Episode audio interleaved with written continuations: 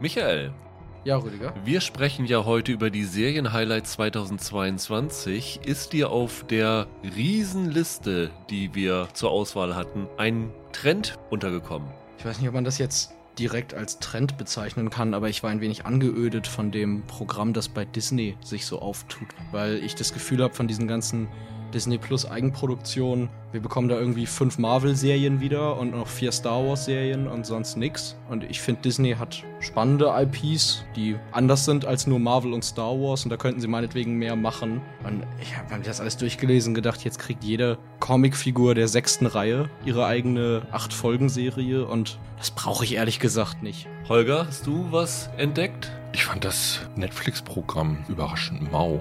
Wenn Ja. ich einfach über die Ankündigung rüberschaue. Man hatte ja eigentlich gedacht, äh, mit Disney und teilweise Apple sind jetzt Player etabliert, wo Netflix weiß, sie müssen reagieren. Aber vielleicht haben sie wirklich nicht die kreativen Köpfe, dass sie das können. Wir müssen ja immer sehen, dass die Listen, die wir im Januar haben, ja noch nicht vollständig sind. Und gerade bei sowas wie Netflix kommt dann auf einmal ein Squid Game oder Made aus dem Nichts, was man am Jahresanfang noch überhaupt nicht auf dem Zettel hatte, ne? Es werden auch viele Sachen der Papierform nach eher unattraktiv aussehen, die sich dann als toll entpuppen. Ja. Das glaube ich auf jeden Fall. Aber dass ich so eine Ankündigungsliste habe, wo ich so richtig Lust und Hunger kriege, den Kram will ich gucken, das ist bei Netflix dieses Jahr überraschend mau Ja. ausgefallen.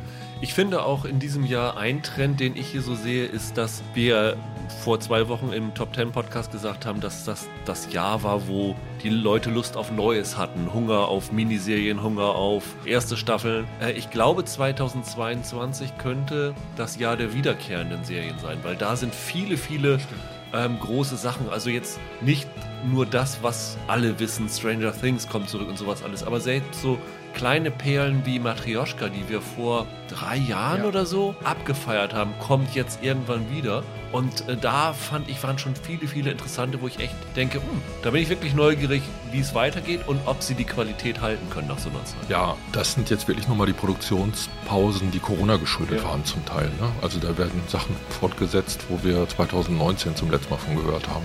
Das ist erstaunlich. Hallo und herzlich willkommen zu einer neuen Ausgabe von Serienweise. Mein Name ist Rüdiger Meier und ich begrüße heute Michael Hille Hallo. und Holger Lübgemann. Wunderschönen guten Tag. Ja, wir sind zusammengekommen, um in die Kristallkugel mal wieder zu blicken und zu sagen, welche Serien sich in diesem Jahr lohnen werden. Unser jährlicher Vorschau-Podcast, äh, bei dem eigentlich auch Roland dabei sein sollte, aber wir, nachdem wir zusammengezählt haben, was er letztes Jahr gewählt hatte, haben wir ihn rausgeschmissen. Nein, an dieser Stelle schönen Gruß. Roland konnte heute leider nicht, deswegen versuchen wir ihn ein wenig zu ersetzen. Wir haben eine Liste mit knapp 200 Serien, vielleicht sogar über 200 Serien. Es war echt zu viel. Habe ich euch zu viel Rechercheaufgaben Ja. gemacht? Das kannst du ruhig so sagen.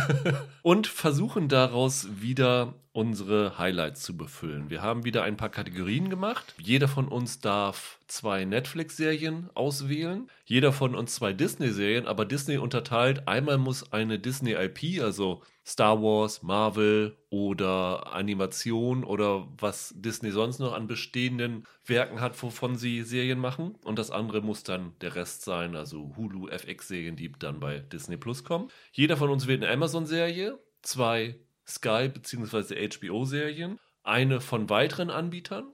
Dann haben wir zwei Wildcards am Ende, wo wir nochmal Perlen aus allen Kategorien nehmen können. Und wir haben in diesem Jahr zum ersten Mal eine Liste mit Returning Champions, also Serien, die mit ihren zweiten, dritten, vierten Staffeln wiederkommen, wo wir auch nochmal jeder eine bestücken können. Wir versuchen es relativ kurz zu halten und euch so präzise wie möglich das, was es an Infos gibt, mitzuteilen, was teilweise relativ wenig ist. Erschreckend wenig. Ganz oft hast du wirklich nur einen Titel und ein paar Beteiligte und vielleicht eine grobe Prämisse, aber Ja. wir versuchen so ein bisschen euch zu erklären, warum wir uns für diese Serien entschieden haben, was uns genau daran gereizt hat und was wir uns davon versprechen. Ähm, ihr könnt natürlich wie immer uns Feedback geben per Mail an serienweise.web.de, bei Twitter unter @serienpodcast oder in den Rezensionen bei iTunes und gerne auch bewerten und abonnieren bei Spotify, iTunes, Podcast Addict, wo immer ihr uns hört. Da freuen wir uns natürlich drüber. Wir haben vorher eine Reihenfolge ausgelost.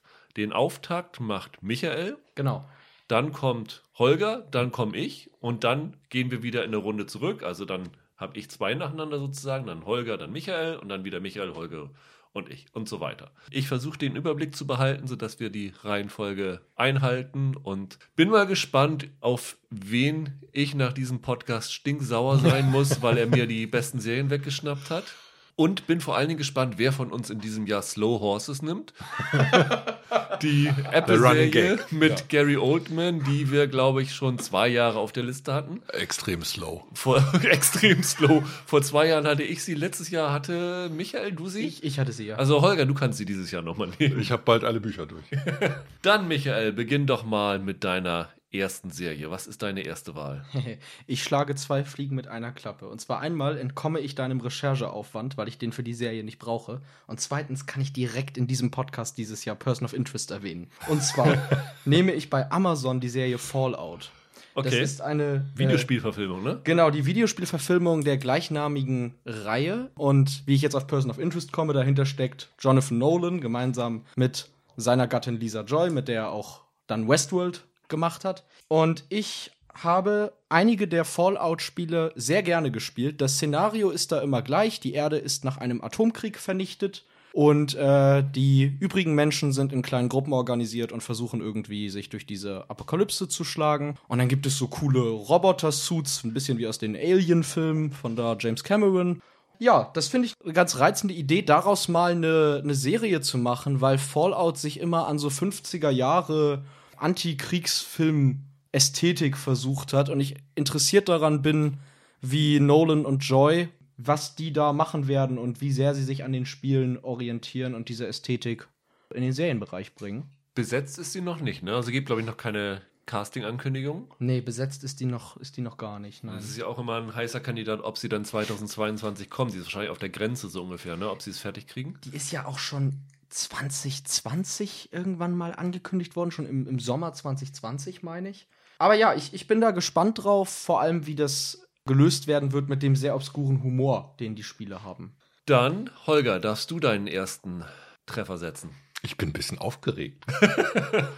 Ist, ich finde es immer spannend, weil ich meine, ich glaube eigentlich, dass unsere Geschmäcker unterschiedlich genug sind, Ja. dass wir uns nicht so oft in die Quere kommen. Aber bei so ein paar Sachen, also ich habe eine Serie, die ich als erstes nehmen werde, wo ich denke, bitte, bitte nimm sie nicht. Okay, dann nehme ich die mal nicht.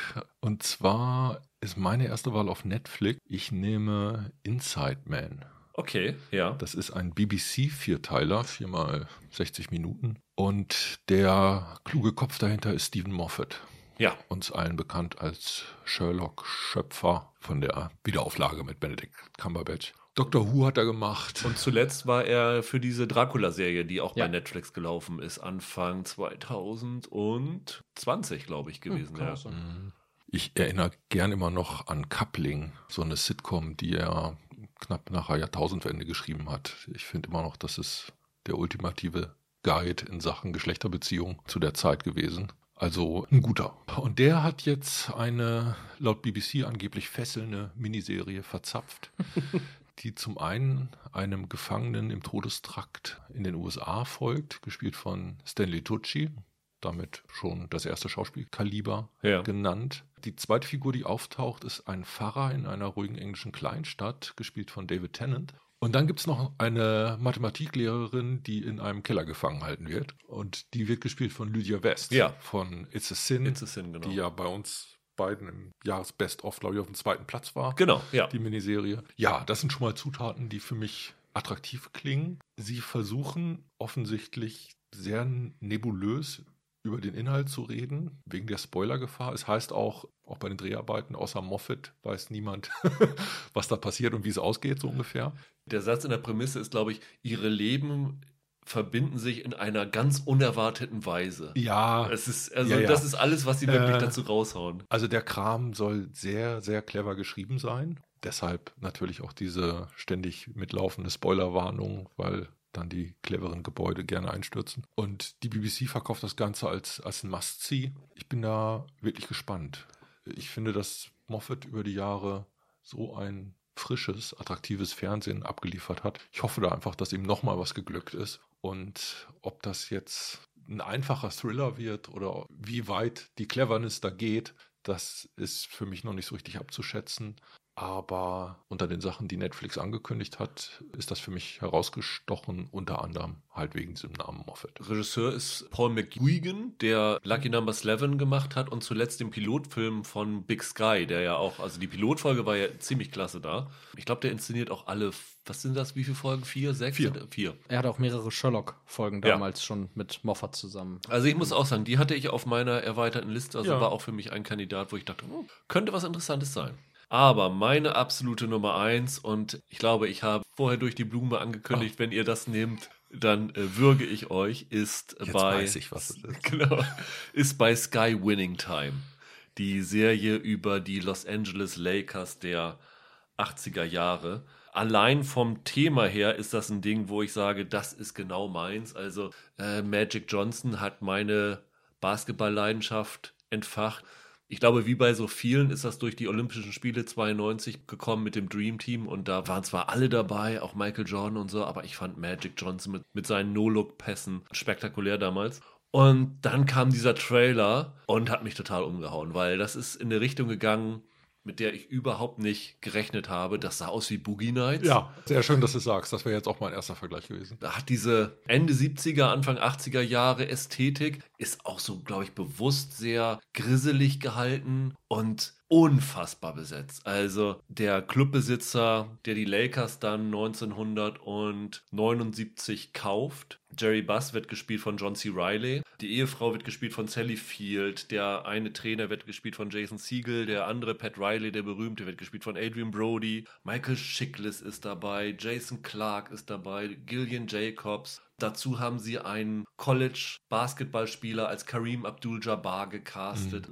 Für mich absolut perfekt. Und dann habe ich angefangen, über die Lakers der Zeit zu recherchieren, das eine Ära ist, über die ich relativ wenig wusste und muss sagen, Halleluja, was da für Geschichten drin stecken. also natürlich sp- spielt jemand Jack Nicholson, was schon mal eine große Herausforderung ist, den, den Edelfan, der seit, ich glaube, 1970 eine Lakers Dauerkarte hat, gibt wirklich, dadurch, dass es in Los Angeles ist, auch so eine Verbindung mit Hollywood. Wer spielt denn? Ist das schon klar? Weiß man Ja, das? ist ein Unbekannter. Okay. Mike Epps spielt allerdings äh, Richard Pryor. Der wollte den übrigens mal in einem Biopic spielen. Das ist nie zustande gekommen. Jetzt kann er es in Winning Time machen. Wie Pryor damit rein passt, weiß ich nicht. Ich weiß nur, dass er sich zu der Zeit in Kokainwahn irgendwann selber angezündet hat. Und damals, Ende der 70er, war die NBA total am Boden, weil laut verschiedenen Quellen 40 bis 70 Prozent aller Spieler kokainsüchtig waren.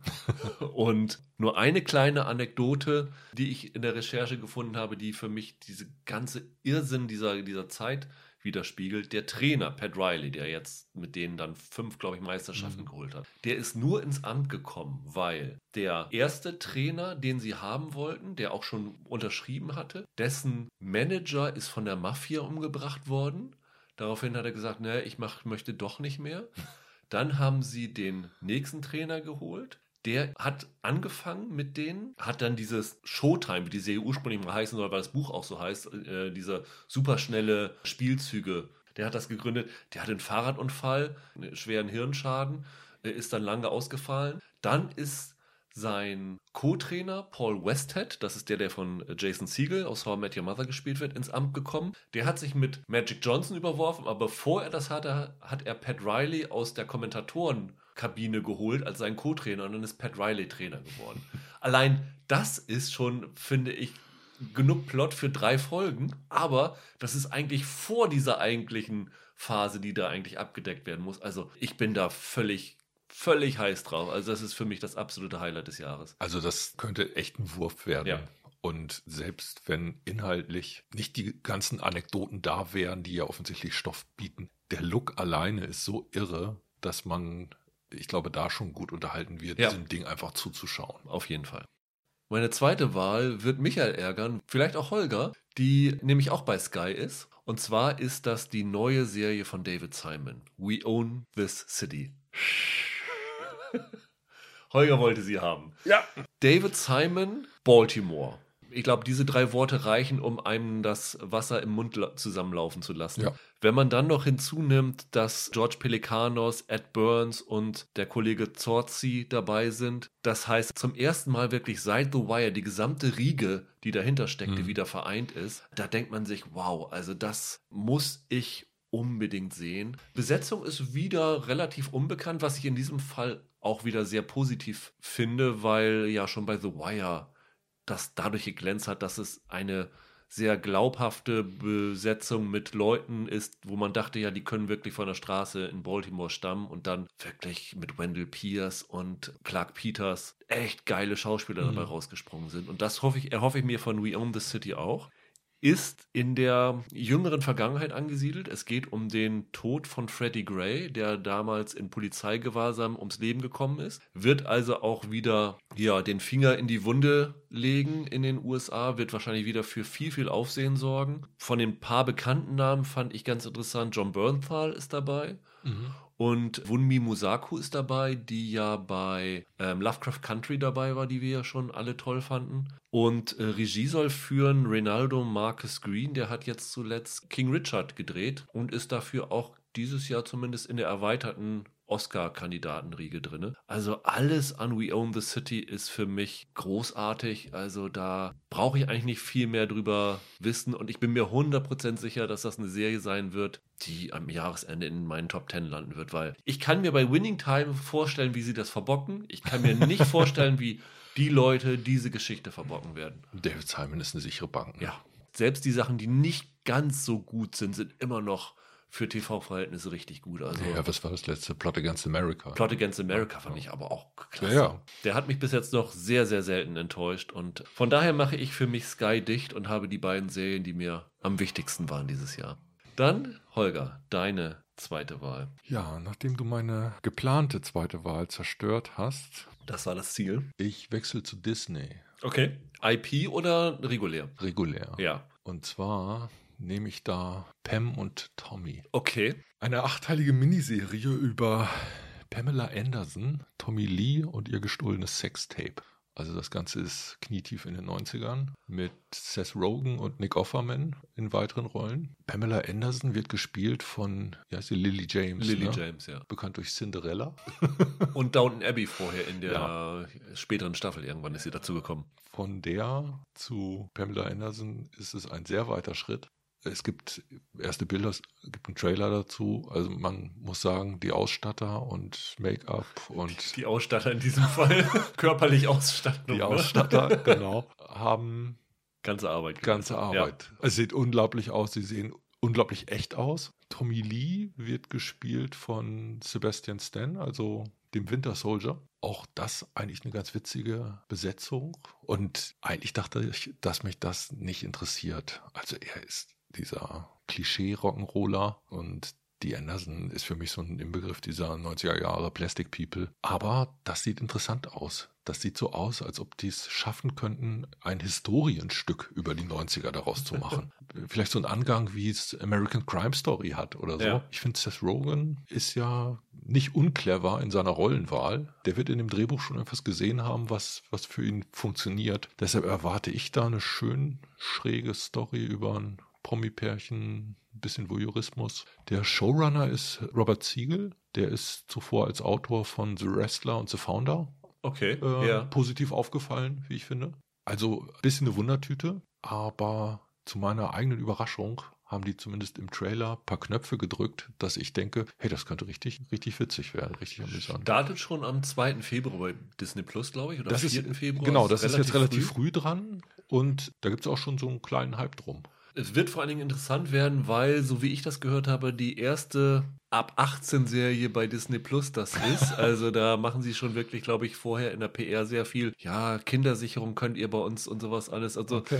wenn man bedenkt, wie Disney Plus angefangen ist, äh, man erinnert sich noch an die Zensierung, wo selbst ein F-Wort zensiert worden Klar. ist und äh, jeder Anschein von Nacktheit aus Filmen eliminiert worden ist. Also hier bei Splash, Splash genau, wurden doch die Haare verlängert, verlängert ja. damit man den Po nicht sieht. Und genau. jetzt kommt Pam und Tommy und wird wahrscheinlich nicht ohne sein. Das ist schon ein Experiment. Also interessant ist es. Gab ja vorher auch schon viel Gegenwind von einer Freundin oder Vertrauten von Pamela Anderson, dass sie da sozusagen das nochmal wieder ausschlachten würden und sie nochmal da durchziehen würden. Also wird interessant, ob sie da mit der richtigen Tonalität an das Ganze rangehen. Sie wollen oder nicht, sind Figuren des öffentlichen klar, Lebens klar. und ein bisschen werden sie damit leben müssen. Und äh, wenn ich es richtig weiß, hat äh, Tommy Lee wohl auch mit Sebastian Stan über die Anlage der Rolle gesprochen. Okay. So ein richtig offizielles Statement, dass Ja. sie es gut heißen, gab es glaube ich nicht, aber es muss definitiv einen Austausch mit, den, mit einem der Schauspieler gegeben haben. Michael, deine zweite Wahl. Ich liebe Filme und Serien mit extrem langen Titeln. Ich weiß nicht warum, aber das amüsiert mich irgendwie. Jetzt bin ich gespannt. Jetzt Kristen Bell auf Netflix? Ja. Ja. Ähm, und zwar heißt das, Warte, warte ich brauche eben zehn Minuten, um das in meine Liste aufzutragen. ich, ich lese es dir ganz langsam vor. Also die Serie heißt The Woman in the House Across the Street from the Girl in the Window. Soll jetzt, glaube ich, schon sehr bald zu Netflix 28. kommen. Januar, ja. Wie du gesagt hast, mit Kristen Bell in der Hauptrolle. Ich glaube, Netflix selber bewirbt es als schwarze Komödie-Thriller, so als Mischung aus diesen zwei Genres. Und die Prämisse klingt ein bisschen nach das Fenster zum Ja, Hof. absolut. Ähm, es geht halt um diese Anna, gespielt halt von der Belle, die jeden Tag einen Wein trinkt und aus dem Fenster raus guckt, was die Leute draußen so machen und dann halt einen attraktiven neuen Nachbarn sieht und kurz darauf glaubt, einen Mord beobachtet zu haben. Also alles sehr Hitchcock. Ich glaube, wir beide haben das schon mal erzählt, dass wir so ein bisschen was für Fenster zum Hof-Geschichten über haben. Und Kristen Bell ist für solche Rollen eigentlich ideal, finde ich. Der Titel ist schön ewig lang. Das Ja. ist einfach toll. Und einer der Beteiligten ist Hugh Davidson. Der war auch äh, ganz lange Autor für Robot Chicken. Das ist so ein Ding, das ich früher gern geguckt habe. Und der Humor da ist relativ böse. Deswegen bin ich mal gespannt, wie fies das am Ende tatsächlich werden wird. Der Trailer war ja auch jetzt vor kurzem raus, Genau. also fand ich auch nicht uninteressant. Weil nach dem Trailer habe ich gedacht, hm, sieht ein bisschen aus, als ob jemand äh, Fenster zum Hof mit Dead to Me gemischt hätte. Ja, ich hab, musste auch an Dead to Me denken, aber für mich ist das was Gutes. Ja. Deswegen ähm, freue ich mich drauf. Muss Ja. man aber auch dazu sagen. Ja, das muss man dazu sagen. Das stimmt allerdings. Also das sind ja schon zwei Serien, wo wir recht relativ schnell feststellen werden, ob es eine gute Wahl war oder nicht. Also die werden definitiv kommen, weil sie sind fix angekündigt. Ja. Das ist ja immer dann am Ende des Jahres stellen wir fest, huch, von den Serien, die wir alle gewählt haben, ist eigentlich nur die Hälfte gekommen. Aber ja, ich bin auch gespannt. Also ich bin ja großer Kristen Bell-Fan, also werde ich mir auch auf jeden Fall auch angucken. Und wahrscheinlich werden wir einen Podcast drüber machen, gehe ich mal stark von aus. Ja, ich freue mich schon drauf, ja. Dann darfst du die dritte Runde beginnen, Michael. Ich mache genau wie Holger bei Disney die Nicht-IP-Kategorie voll und nehme The Old Man. Ja, das war logisch. Es überrascht mich, dass du das sagst. Ich glaube, du weißt gar nicht, dass ich das Buch gelesen habe, auf dem Nee, aber äh, ich habe die Prämisse gesehen und die Beteiligten habe ich gesehen, oh, das ist was, das Michael gefallen wird. Wie gesagt, ich habe diesen Roman gelesen, den ich richtig stark finde. Der ist übrigens von Thomas Perry. Ziemlich empfehlenswerter Autor, wer sich für Thriller-Geschichten interessiert. Da geht es um einen ehemaligen Geheimagentler, der aber vor allem halt Auftragsmorde begangen hat, der mittlerweile im Ruhestand lebt und sich dann plötzlich auf einer Liste wiederfindet, auf einer Todesliste und halt befürchten muss, dass ihm jetzt Attentäter den Gar ausmachen wollen und der dadurch wieder in das Agentenleben zurückgezogen wird. Und der wird gespielt von Jeff Bridges in der Serie. Ähm, außerdem ist John Lithgow noch dabei, Ja. was ich immer cool finde. Und dahinter steckt unter anderem Jonathan E. Steinberg, der ja damals Chuck, meine ich, begonnen hat, der hinter Jericho stand und der vor allem Black Sails mitverantwortet hat. Eine Serie, die ich sehr mochte. Von daher passt das alles gut zusammen. Der aktuelle Spider-Man-Regisseur John Watts inszeniert, soweit ich weiß, mindestens die Pilotfolge. Auch das ist eine coole Wahl. Und ja, also als großer Fan dieses Romans bin ich sehr gespannt, was sie da machen. Finde die Besetzung passend und ja, Thriller-Geschichten über alte Agenten, die wieder in das Leben zurückkommen, gehen immer. Ich habe mir aufgeschrieben, Red mit Hirn könnte diese Serie sein. Ja, ja, durchaus. War auf meiner erweiterten Liste. Ich habe dann aber lustigerweise mit Jonathan Steinberg und Robert Levine, das ist ja der andere, die sind, glaube ich, fast bei allen Sachen Ja. zusammen gewesen. Ja, stimmt. So ein paar Sachen in ihrer Filmografie entdeckt, wodurch sie bei mir eher, eher dann auf den hinteren, vorderen Rängen ist. Also Human Target und C, hier diese Jason Momoa-Serie bei Apple, waren sie auch dabei beteiligt. Aber Hier haben sie halt eine gute Vorlage, Ja. auf der sie aufbauen können. Das geht so ein bisschen in die Richtung der Novembermann-Romane. Und äh, ich glaube, für, für Fans von so Agentengeschichten ist das äh, schon eine Entdeckung gewesen, dieses Buch. Ich bin mir nicht ganz sicher, aber kann es sein, dass die einer von uns letztes Jahr im Vorschau-Podcast hatte?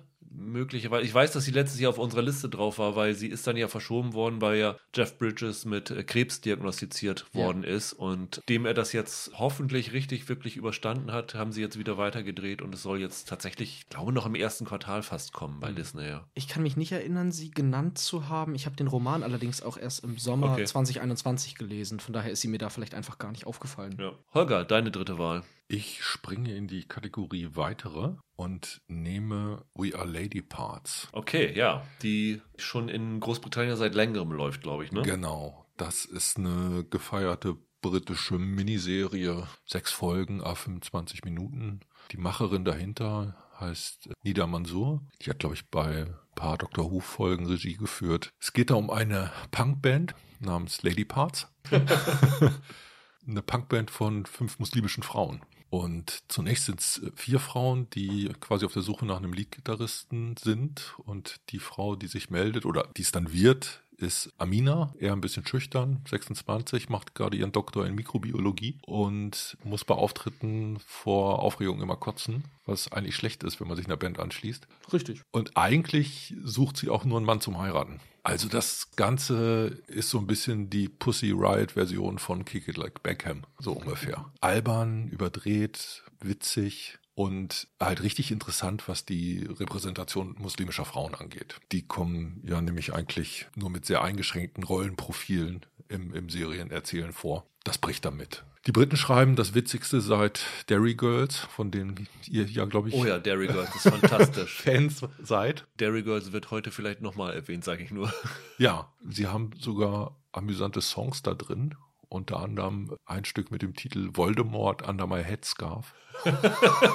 Das fand ich einen ziemlichen Knaller. Es gibt eine Szene, wo sie spontan quasi ein Stück schreiben. Das heißt dann Bashir with a good beard. Und dann gibt es noch die schönen Anfangszeilen einer Nummer. My sister stole my eyeliner, I'm gonna kill her. Und im Refrain heißt es dann, it's an honor killing, it's an honor killing. Toll. Sehr weit draußen, wie ich finde. Die Songs soll übrigens die Regisseurin selbst mit ihren, ich glaube, Cousins geschrieben haben. Und die Schauspielerinnen haben quasi ihre Instrumente gelernt, um diese Songs spielen zu können. Und so klingt das dann auch. Das ist von denen Ein irgendwie. bisschen schäbig, oder wie? Es sind auf jeden Fall keine Virtuosen Ja. dabei, aber das macht die ganze Sache total, total lebhaft. Und für so eine Comedy, wo es um Musik geht, ist das, ist das natürlich richtig toll, weil Ja. dir das eine Form von Street Credibility gibt, wenn du so willst. Also im Prinzip, da geht es natürlich darum, dass marginalisierte Frauen äh, eine Stimme finden. Ja. Das ist irgendwie so das, das Große. Was dann natürlich auch die Geschichte der Regisseurin selber ist. Also die hat sich lange in irgendwelchen Londoner Künstlerkollektiven rumgetrieben, bis sie jetzt diesen Überraschungserfolg, muss man sagen, hat, der halt vom Angang für die heutige Zeit total zeitgemäß ist und was das Tolle ist, halt richtig witzig. Also ich habe aus Großbritannien Bestenlisten im, fürs letzte Jahr gesehen, äh, da ist die Serie ganz vorne. Ja, Ganz, Ja. ganz Ja. vorne mit dabei. Deshalb warte ich darauf, dass sie endlich hierher kommt und freue mich. Steht noch nicht Ding. fest, wo sie laufen wird. Ich habe es jetzt noch aufgesetzt, weil ich mir eigentlich nicht vorstellen kann, dass sich hier niemand wirklich diese Serie unter Nagel Ja. reißen wird, die wirklich überall hoch gelobt wird. Zur Also Not muss ich Arte da mal erbarmen. Ja, die genau, haben ja für die einige Mediathek. tolle äh, britische Comedy-Stoffe in ihrer Mediathek. Da passt das hervorragend rein. finde ich auch. Ja. Ich bleibe im Genre, gehe zu Disney, mache sozusagen den Disney-Rest voll und nehme Pistol, die Serie über die Geschichte der Sex Pistols. Okay. Obwohl ich tatsächlich mit den Sex Pistols gar nichts anfangen kann. Ich glaube, das ist eher dein Metier, wo du dich auskennst, Holger, oder? Auskennen, ja. Aber ich bin trotzdem. Kein Fan. Sie sollten das gleich über die Clash drehen. Dann wäre wär ich dabei. Aber hier fand ich wirklich ganz interessant, weniger die Musik, weil ich da wirklich keine große Verbindung zu habe, aber wer daran beteiligt ist. Zum einen inszeniert wird das Ganze von Danny Boyle. Guter Typ. Bei den Sex Pistols denkst du dir gleich, so das könnte auch ein bisschen Trainspotting-mäßig werden von der Inszenierung her. Könnte toll sein. Und dann noch kommt dazu, dass derjenige, der auf der Autorenseite dahinter steht und diese äh, Serie erschaffen hat, ist Craig Pierce. Kollege, Protégé von Bas Luhrmann, Ja, der klar. an Romeo und Julia, an Moulin Rouge, an Great Gatsby als Autor mit beteiligt war. Da bin ich wirklich gespannt, wie das zusammengeht, weil Luhrmann ist ja eher sehr für Theatralik. Ja.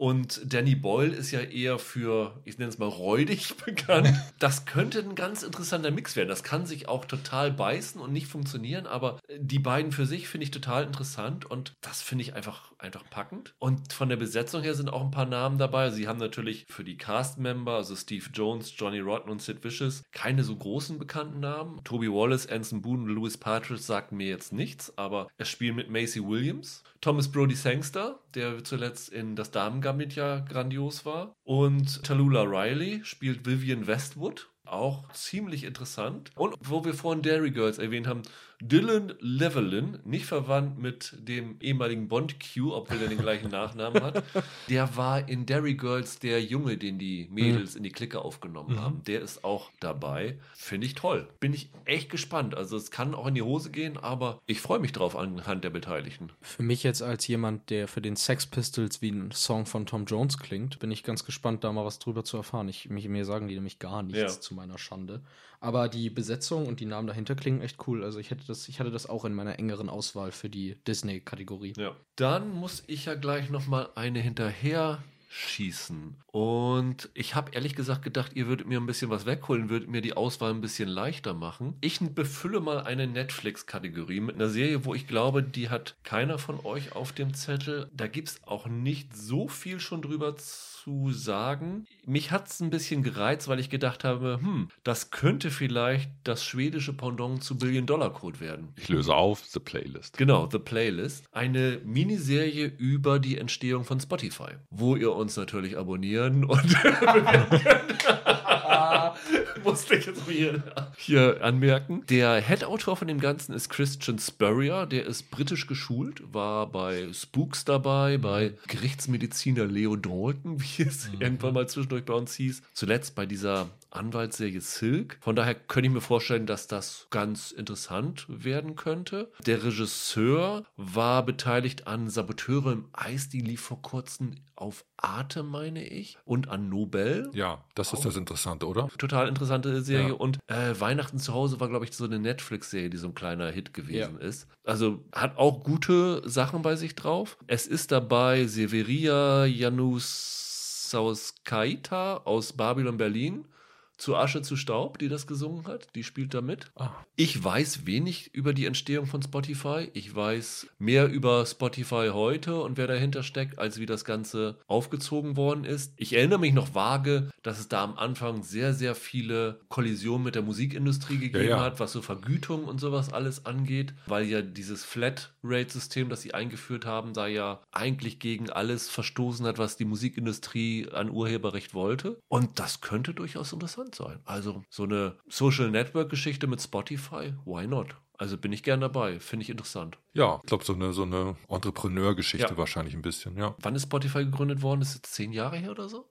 Also ist jetzt nicht irgendwie ja, weit zurückliegend, aber finde ich ganz interessant. Hattest du das auch auf deiner Liste, Holger? Ich habe das auch auf meiner Liste. Ähm, wenn ich das richtig sehe, der Hauptdarsteller war Nebendarsteller bei Fleabag. Hast du das auch gesehen? Ja, ja, ja, aber wirklich ganz, ganz kleine ja, Rolle. Er war, glaube ich, äh, in der zweiten Staffel drei Folgen kurz dabei oder so. Ja. Genau, aber man stutzt ja immer, wenn man diese Verbindung plötzlich findet. Bisschen eine Wundertüte, fand ich auch interessant. Ich meine, ich habe ja immer die Sache, ich habe einige Serien hier auf der Liste, wo ich schon was gesehen habe, wo ich gesagt habe, die sind für mich disqualifiziert, weil äh, ich kann ja sagen, ob ich sie gut oder schlecht finde ja. schon. Deswegen habe ich mich dann eher für was so ein bisschen abseitigeres entschieden und finde es mal ganz schön, wenn vielleicht auch aus anderen Ländern bei Netflix ganz interessante Sachen kommen. Holger, deine vier ist das dann. Wir bleiben bei Netflix. Ich nehme Painkiller. Okay, das ist interessant, weil die habe ich für mich ausgeschlossen, weil. Weil du sie schon gesehen hast? Weil ich gefühlt habe, dass ich sie schon gesehen habe. Genau, und das ist bei mir der Grund, warum ich es interessant finde. Also, wir haben Dope Sick sehr gelobt bei unserem Jahrespodcast. Ja. Für uns eine der tollen Serien des letzten Jahres. Painkiller ist quasi im Produktionswettlauf damit entstanden. Ja. Hatte offensichtlich laut den Machern von Dopesick mal einen Vorsprung, den sie dann eingebüßt haben, mit dem Ergebnis, dass sie jetzt die zweite Serie zum gleichen Thema, nämlich zur Opioid-Krise in den USA sind. Richard Zeckler, der bei Dopesick so im Grunde genommen der Bösewicht war, also der von dem Pharma-Familienkonzern, der im Grunde genommen dieses Opioid als äh, Schmerzmittel in den amerikanischen Markt drückt, wird hier von Matthew Broderick gespielt. Ganz interessant. Was ich da so spannend finde, ist, man hat jetzt einen schönen Vergleich. Also wir haben bei Dopsic ja das Gefühl gehabt, dass das Thema in wirklich guter Art und Weise aufbereitet wurde. Ja. Und die haben eine ziemlich hohe Messlatte hingelegt. Jetzt bin ich einfach gespannt, was Netflix zum gleichen Thema macht. Ja. Taylor Kitsch scheint der Hauptdarsteller zu sein. Als Regisseur ist Peter Burke dabei, den du ja eigentlich verehrst für Friday Night Lights. Ja, der große Förderer von Taylor Kitsch eigentlich, ne? Der Genau. ja in seinen ganzen Filmen dann, wie hieß der Schiffe versenken mit Ba- Aliens? Battleship. Battleship, Battleship genau. Battleship. Also okay, das ist jetzt gerade eine, ein Beispiel für einen vergurkten Peter Burke-Film, aber der hat auch Operation Kingdom gemacht.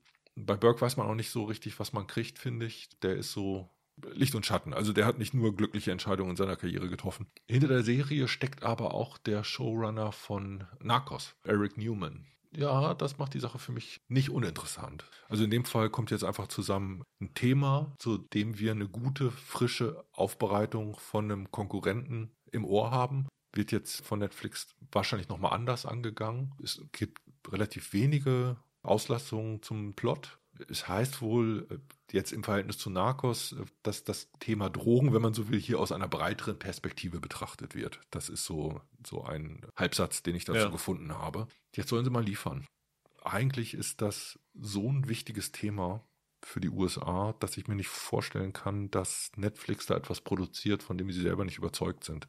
Da will ich jetzt wissen, wie der künstlerische Take des Konkurrenzprodukts ist. Besetzung finde ich auch, äh, abgesehen von äh, Broderick und Kitsch, noch ein- ganz interessant. Uso Aduba ist dabei, aus Orange is the New Black. Dina Shihabi, die ja in der ersten Staffel Ja. von Jack Ryan großartig gewesen ist. Und die Tochter von Thea Leoni und David Duchovny, Wes Duchovny, spielt da auch mit. Ah, das habe ich nicht Ich weiß gar nicht, ob das ihre, ihre erste Rolle ist oder ob sie vorher, auch die hat schon ein paar Sachen vorher gemacht, aber eher so kleinere. Könnte ganz interessant sein. Ja, aber ich habe so ein bisschen die Sorge, dass diese Serie dann an Dopsic gemessen wird und das schon so eine hohe Messlatte ist, dass das wahrscheinlich sehr untergehen wird, fürchte ich. Ja, andererseits ist das Thema so fett und so groß, dass es mehr als eine Serie Ja. vertragen können müsste. Finde ich auch. Allerdings, wenn sie auch auf Purdue Pharma gehen, dann ist es Mhm. natürlich ein bisschen redundant, weil es gibt ja auch noch andere Opioide, die da in den USA für diese Probleme gesorgt haben, also Fentanyl und sowas alles. Ja, vielleicht drehen sie es auch noch ein bisschen um. Also vielleicht haben sie dann jetzt gedacht, okay, wir müssen doch noch einen anderen Dreh reinkriegen. Das könnte dann interessant werden, ja. Naja, die Art und Weise, wie Dopsic erzählt wurde, war etwas so Besonderes, Ja. dass ich mir nicht vorstellen kann, dass sie zufällig auch nur etwas Ähnliches gemacht haben. Ich glaube schon, dass dann erzählerisch ziemlicher Abstand sein wird. Und das macht es dann vielleicht leichter möglich, neu Zugang zu dem Thema zu gewinnen, selbst wenn man Dopsic schon geguckt hat. Michael, deine vier. Ich, also ich gehe davon aus, dass mir kaum einer die Serien, die ich mir hier jetzt rausgeschrieben habe, irgendwie wegschnappen wird. Einfach um das jetzt mal hinter mich gebracht zu haben, weil ich vorhin gesagt habe, mir fällt da überhaupt nichts ein, was ich nennen soll, nehme ich jetzt die Disney-IP-Sachen. Ja. Und ich lasse euch mal mit Star Wars und Marvel spielen. Ich nehme äh, die Geheimnisse der Spider-Wicks. Okay. ja. Und zwar ganz einfach deshalb, weil ich habe mal das erste dieser Kinderbuchreihe habe ich mal gelesen und ich habe den Film gesehen, den es schon gibt von 2008, meine ich. Der Film ist ganz schön, ne? Ja, und der ist der ist tatsächlich ganz hübsch, der ist aber auch vor allem eines, nämlich sehr kurz und zeigt dir deshalb gar nicht so viel wie es von dieser Welt mutmaßlich zu sehen gibt. Das ist eigentlich eine ganz schöne Geschichte über Zwillinge, die in der Vergangenheit ihres, lass mich lügen, ich glaube, das ist ihr Opa oder so herumforschen und dann entdecken, dass es eine magische Welt voll mit Trollen, Kobolden, Elfen und all diesem Zeug gibt. Der Film ist schön, dieses Buch war auch niedlich und ich gucke mir dann lieber davon mal eine ganz gut gemachte Fantasy-Serie für Kinder an, als acht weitere Star Wars-Serien. Von daher nehme ich das, um bei Disney IP auch irgendwas genannt zu haben. Und ich könnte mir auch tatsächlich vorstellen, dass wenn man das mit einem angemessenen Budget umsetzt, dass das vielleicht wirklich so ein bisschen gutes, altmodisches Fantasy-Kino in Serienform sein könnte. So ein bisschen wie damals, als Netflix Lemony Snicket als Serie Mhm. nochmal wieder aufgelegt hat. Das war ja auch nicht so schlecht. Ist zwar auch ein bisschen dann untergegangen, aber war eigentlich ganz, ganz spaßig. Kann ich mir auch vorstellen. Der hat ja damals beim Kinofilm mit Freddie Highmore und Sarah Bolger ziemliches Glück mit den Jungdarstellern gehabt. Wenn sie, ihnen das hier auch gelingt, warum nicht? Also kann nett werden. Ja, das stimmt. So ein Freddie Highmore ist schwierig nochmal zu casten. aber, aber wie gesagt, ich glaube auch, dass das, dass das ganz süß werden könnte oder hoffe zumindest darauf. Dann darfst du gleich deine fünfte. Ja, ich bin bei Netflix. Ich möchte mir da noch was offen halten und mal gucken, was noch kommt. Ich nehme mal die Serie, auf die ich mich dieses Jahr wahrscheinlich am allermeisten freue und die habt ihr mir bisher ja noch freigelassen, nämlich bei Sky The Last of Us. Du bist heute auf Videospielmodus. Ja, in diesem Fall muss man sagen, The Last of Us war 2013 ein Videospiel, das wirklich dieses Medium komplett verändert hat. Das war auf einmal ein Spiel, das in Hollywood von großen äh, Regisseuren und Autoren gelobt und besprochen wurde. Das spielt nach dem Ausbruch eines Zombie-Virus in der Welt danach, handelt von Joel, der als ja, Krimineller sich da durch die neuen Distrikte in den USA schmiegt und auf einmal auf ein kleines Mädchen namens Ellie trifft, von der zu vermuten ist, dass ihr Blut der Schlüssel zu einem Heilmittel gegen dieses Virus sein könnte und der sie daraufhin quer durch die USA schleppt, um sie zu einer Gruppe zu bringen, die dieses Heilmittel dann herstellen könnte. Und das Spiel war sehr narrativ erzählt. Es war schon fast eine Serie zum selber spielen damals auch sehr, sehr gut besetzt. Ich meine, die haben sogar Motion Capture benutzt, um diese Figuren darzustellen. Das, ich glaube, das sollte schon ewig verfilmt werden. Da war mal ursprünglich, waren da mal äh, Sam Raimi war, glaube ich, mal daran irgendwie interessiert. Jetzt macht es der Tschernobyl-Macher, der Craig Mason oder wie ja. er heißt. Und als Autor ist auch Neil Druckmann beteiligt, der das Spiel geschrieben hat. Was mich halt hoffen lässt, dass es dann eine relativ getreue Adaption wird. Ich finde es sehr gut besetzt. Für den Joel haben sie Petro Pascal, den Mandalorian besetzt. Ohne Helm. Richtig, diesmal ohne Helm. Und als die Ellie äh, Bella Ramsey, was auch eine coole Wahl ist. Aus Game of Thrones. Genau.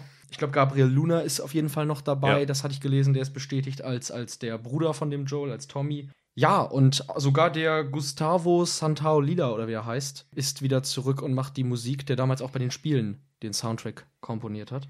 Ich glaube, wenn das halb so gut wird wie das Spiel, wird das eine der besten Serien des Jahres. Hier dein Freund Murray Bartlett ist auch dabei aus White Lotus. Ja, der ist jetzt ganz frisch besetzt worden. Und ja. Rolands äh, Favorite Anna Torf aus äh, Fringe und mhm. aus äh, Mindhunters spielt auch damit, ja. Ja.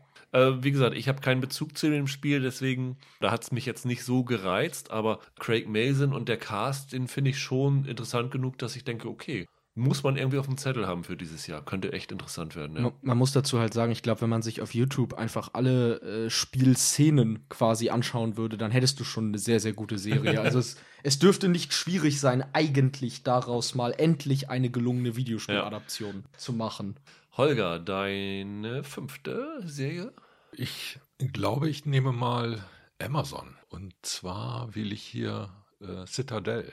Kennt ihr Kane, Mason Kane? Hat er die Vorlage geschrieben? Nee, aber das ist der Name von Amazons neuem Bond, wenn ich das richtig sehe. Okay. Richard Madden spielt den hier von Game of Thrones und Bodyguard. Also ich vermute jedenfalls, dass das so eine Art Bond wird. Das Ganze soll eine actiongeladene Spionage-Thriller-Miniserie sein. Das Besondere ist, die Macher dahinter sind die Russo-Brüder. Of Avengers Endgame Fame. Und wenn Roland hier wäre, würde er noch darauf hinweisen, dass sie den zweiten Captain America Film gemacht haben, der für ihn immer noch der beste Marvel-Film ist. Ja, so, so erinnere ich seine Aussagen jedenfalls. Und vorher waren sie, glaube ich, an Community beteiligt, ne? Oder? Genau, die sind ja. vom, von, dem von dem Genre dann ja. zu Marvel rüber ja. und haben da vier Filme gemacht. Das Besondere dabei ist für Amazon, das Ganze soll eine Art Mutterschiff-Serie sein, die dann Satelliten bekommt. Und zwar Ableger zu der Serie in jeweiligen Landessprachen und zwar in Indien, Mexiko, Italien und Spanien. Aha. Und wie hieß diese Netflix-Serie mit Criminal? Mit Criminal. Achso, Criminal, diesem, ja, ja. Äh, diesem gleichen Aufbau und ja. so Verhörszenen. Ja. Und ich schätze, hier gibt es quasi wie so eine Art Mutterplot, der dann irgendwie diffundiert in irgendwelche Einzelländer und dann wird da vor Ort weiter ermittelt. So bilde ich mir das ein, könnte das sein. Ich finde das aber ganz interessant, weil das mal was anderes ist. Also zum einen scheinen die dafür echt Geld in die Hand zu nehmen. Also die Russo-Brüder kriegst du auch für kein Butterbrot mehr. Ja. Erst recht nicht, wenn sie Action inszenieren sollen. Im Grunde genommen klingt das für mich so von der Produktion nach gelebter Globalisierung. Mal schauen, was da dann draus wird. Sie haben angeblich ein ganzes Jahr gedreht. Das Ganze soll laut Selbstauskunft nicht nur kurzspielig, sondern auch bahnbrechend sein. Für die Darsteller waren das angeblich extrem fordernde Dreharbeiten. Also Chopra sagt, ihrer Meinung nach gäbe es derzeit nichts Vergleichbares im Fernsehen. Ist natürlich ein bisschen PR-Sprech, aber ich will annehmen, dass da ja vielleicht auch mal was dran sein könnte, wenn die Leute vorher Avengers Endgame gemacht haben. so. Also seien wir doch ehrlich, du hast einfach dieses Jahr alle Serien genommen, in denen Stanley Tucci mitspielt, oder? Nee, der ist auch dabei. Ja. Siehst du, das habe ich gar nicht recherchiert. Also über den Inhalt wird auch noch ziemlich orakelt. Bei Amazon heißt es immer, es gebe einen emotionalen Kern. Ja, das Drehbuch, das durchgewunken wird, wo es keinen emotionalen Kern gibt, sollen sie mir mal zeigen. Das ist so ein bisschen, bisschen orakelig. Sollte ich ins Blaue raten, würde ich vermuten, dass es eine Entführungsgeschichte bei einer der Hauptfiguren gibt. Aber, aber mal gucken. Das Ganze auf jeden Fall irgendwie mit politischem Spionagehintergrund. Es scheint dort unterschiedliche Geheimorganisationen zu geben, zumindest wenn ich das, was ich über die Dreharbeiten des Finales gelesen habe, richtig rückwärts deute. Aber das wäre ein Spoiler, das gehört hier auch gar nicht äh, her. Also ich erwarte so ein bisschen so eine High-Concept-Serie äh, in Sachen Spionage, die, die flott ist. Und wenn die Russo-Brüder nichts verlernt haben, ist das Ganze hoffentlich nicht ganz blöde. Interessant sind auch noch andere Leute, die für Regie angekündigt sind. Unter anderem sollen zwei Folgen von Newton Thomas Siegel inszeniert werden. Das ist der Kameramann von Drive gewesen, Ja. die ja Bombe ausgesehen hat. Also das ist schon mal vielversprechend. Und Brian Kirk ist dabei, der hat diesen 21 Bridges, der ja auch sehr Ja. spannend gewesen ist, Ja. inszeniert. Also gute Leute zumindest dafür sich rangeholt, ja. Also ich glaube, Amazon weiß einfach, dass die mal einen richtig großen Hit landen Ja. müssen und nehmen deshalb Geld in die Hand. Und schon allein diese Konzeption zu sagen, wir versuchen Publikum nochmal einzusammeln, indem wir die Einzelmärkte ansprechen mit Ablegerserien, ist natürlich vom Produktionsaufwand Ja. und von dem, was die, was die an Vorplanung und Budget da reinstecken müssen, ein ziemliches Statement. Ich glaube, in der Größenordnung fällt mir schlicht und einfach nichts ein, dass das schon mal so versucht hat. Und deshalb ist das etwas, wo ich sage, okay, das gucke ich mir mal genauer an. Ich nehme jetzt mal ein Roland in Memorium Pick. Äh, lass uns raten. Was macht denn Mike Flanagan dieses Jahr so? Genau. Was macht denn Mike Flanagan? Richtig. Mike Flanagan dreht für Netflix die Serie The Midnight Club, die sicherlich Roland auf seiner Liste gehabt hätte als allererstes, wenn er hier gewesen wäre. Deswegen übernehme ich jetzt mal den Part, weil ich ja jetzt letztes Jahr von äh, Midnight Mars so begeistert gewesen bin. Und eine Serie, die Midnight Club heißt, ist für mich die legitime Fortsetzung, zumal auch der halbe Cast aus Midnight Mars wieder dabei ist. Angefangen mit Zach Guilford aus Friday Night Lights, der wieder mit dabei ist. Die rothaarige Priesterin Samantha Sloyan ist wieder dabei. Es waren noch ein paar andere mit dabei, die da vorher dabei gewesen sind. Erstaunlicherweise in der Liste bis jetzt Kate Siegel nicht, also die Ehefrau von Flanagan nicht. Aber ja, verspreche ich mir viel von. Es ist über die Geschichte relativ wenig bekannt. Es klingt so ein bisschen, als ob es die Horrorversion von Club der Roten Bänder wird. Also ein paar jüngere, tödlich kranke Patienten, die irgendwo in einem Hospiz in, in Rotterdam sind und die, so steht's als, als Grundprämisse, sich äh, Gespenstergeschichten austauschen und dann irgendwie in so eine, so eine Horrorgeschichte reingeraten. Letztendlich, worum es in der Serie geht, ist relativ egal, weil Flanagan hat nun wirklich, gerade was bei Netflix angeht, eine unglaublich gute Bilanz zu verzeichnen und kann man sich schwer vorstellen, dass das nichts Gutes wird. Also bin ich gespannt drauf. Ich hoffe, es wird nicht zu gruselig, dass ich es mir auch angucken kann. Ich denke auch, das ist ein, ein großer Kandidat dieses Jahr, ganz Ja. klar. Und dann mache ich doch mal was, was noch keiner von euch gemacht hat.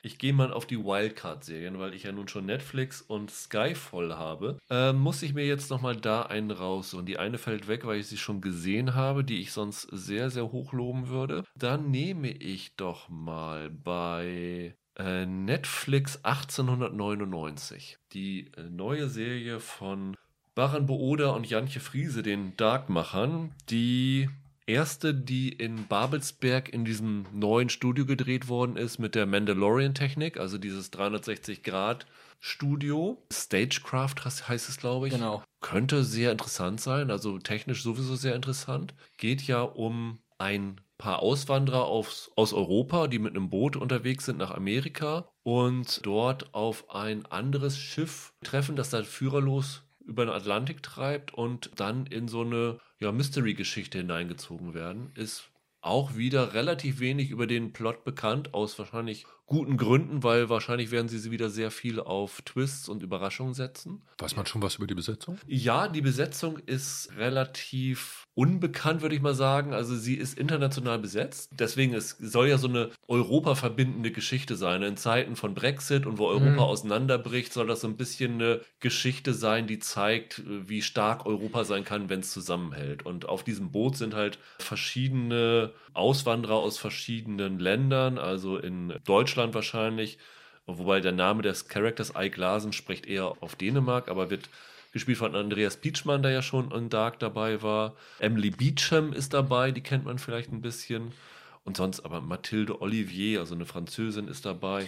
Maciej Musial aus Polen ist dabei, also wirklich äh, eine ganz zusammengewürfeltes Cast. Das ist, glaube ich, ganz interessant, so ein Experiment. Ja. Die sollen dann auch alle in ihrer äh, Originalsprache ja, reden. Ja, ne? Das wird ja das Interessante vor allem sein. Also, dass die ja gar nicht so miteinander kommunizieren können, teils. Das fand ich auch spannend. Und ich war zwar nie der große Dark-Fan, aber ich hatte die auch bei mir auf dem Zettel, weil ich so Mystery-Geschichten dann noch auf hoher See, das finde ich cool. Und solange das am Ende bei denen Machern dann nicht so ein zeitreisender Eisberg ist, der das andere Schiff versenkt hat, bin ich da gern dabei. Oder die Titanic, die wieder auftaucht. Ja, wieder hochkommt aus dem Wasser, ja. ja. Lukas Lyngard Tönnissen ist auch dabei, der hat den Rasmus in The Rain gespielt. Das ist natürlich ein schlechtes Zeichen, aber ich hoffe mal, dass er das Willst du noch überdenken? Besser, besser erledigt. Ja, also nach Dark bin ich erstmal bei allem dabei, was Bo und Jantje machen. Also ja. Da bin ich wirklich gespannt drauf. Und ich glaube, da werden auch sehr, sehr viele drauf genau gucken, wie das geht, ob auch diese Technik abseits von Star Wars funktionieren wird und ähm, wie es dann aussieht. Also könnte eine coole Geschichte werden. Ja, voll. Holger, deine sechste Wahl.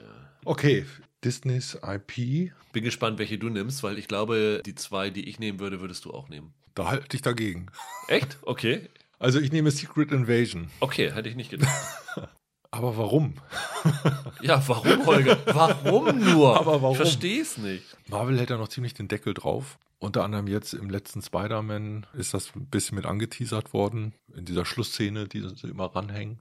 Es gab ein Comic-Crossover, halt mit dem gleichen Namen, Secret Invasion, das wohl ganz gut beleumundet ist und äh, das werden sie jetzt irgendwie an den Start bringen. Es wird ein bisschen gehandelt als so eine Nick Fury-Serie, weil Samuel L. Jackson da wohl prominenter ist und das finde ich gut. Ich finde, dass sie den ein bisschen als Running Gag eingesetzt haben im MCU, aber ihm eigentlich noch nicht genügend Platz gegeben haben. Und ich hoffe, dass diese Serie dem Abhilfe schafft. Die Figur daneben, die interessant ist, ist Ben Mendelssohn. Der spielte einen von den ne, Skrulls, heißen, heißen sie, glaube ich. Äh, den Talos. Talos, richtig ich vermute, der wird dann quasi die, die Hauptfigur sein. Und eigentlich sind das ja so Gestaltwandler. Ne? Genau. Also das ist im Grunde genommen ein Gestaltwandler-Plot, den man da zu erwarten hat. Und es geht halt darum, dass es eine ja, geheime Invasion gibt, von der niemand was mitbekommen hat und die am Ende offenbart, dass ein Teil der Marvel-Helden die ganze Zeit schon gedoubelt wird.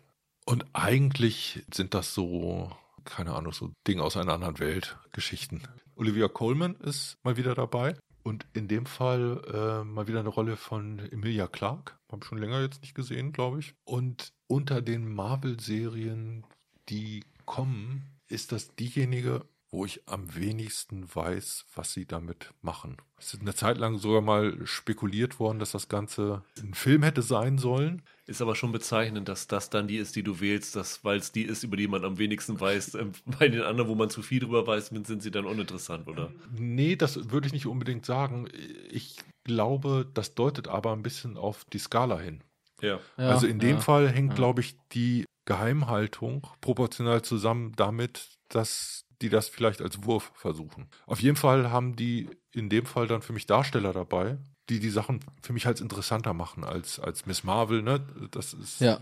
eine der anderen Sachen, quasi Marvels erste muslimische Superheldin die noch die Konkurrenz ist. Und dann gibt es dieses Moon Knight, wird noch anlaufen und She-Hulk. Ja. Und wenn ich die nebeneinander lege, dann ist es für mich äh, Secret Invasion, das halt wieder die viel besprochene Wundertüte ist, von der ich mir erhoffe, dass sie wieder eine überraschende Geschmacksrichtung hinbekommt. Carmen Ejogo ist auch dabei, die ja aus Selma Kobe Smulders soll auch einen kleinen Auftritt haben. Genau, als Maria Hill, die ist ja immer quasi, wenn, wo Nick Fury da ist, ist sie ja eigentlich im Grunde auch dabei. Die Regisseure sind ja auch ganz interessant, die sie dabei haben. Also der Thomas Besucha, der hat ja die Familie Stone gemacht. Klingt erstmal ganz komisch, dass er jetzt eine Marvel-Geschichte macht. Und Ali Selim hat ja dieses The Looming Tower gemacht. Das Ja. ist ja dann eher, so geht es auch ein bisschen in Politgeschichte rein. Und das könnte ja auch so eine politische Verschwörungsgeschichte hier dann werden. Ne? Man muss bei Secret Invasion halt noch sagen, in den Comics, Holger hat das ja eben so ein bisschen angedeutet, ist das ja eigentlich ein noch größeres Event gewesen als zum Beispiel der Infinity War, der bei Marvel dann aber im Kino ja die ganz große Nummer war.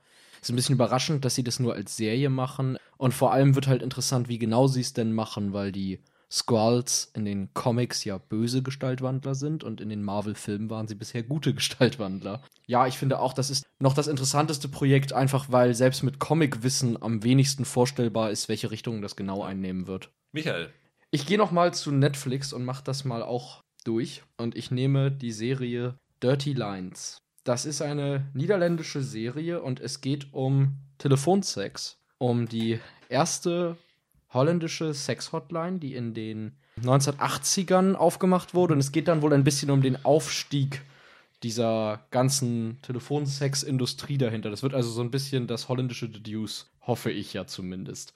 ruf mich an. Genau so. genau so. Es geht da wohl unter anderem, also die in den Hauptfiguren wohl um einen Geschäftsmann, der eben auf diese Idee kommt, aber auch um einen Psychologiestudenten, der dann einen Nebenjob dort annimmt.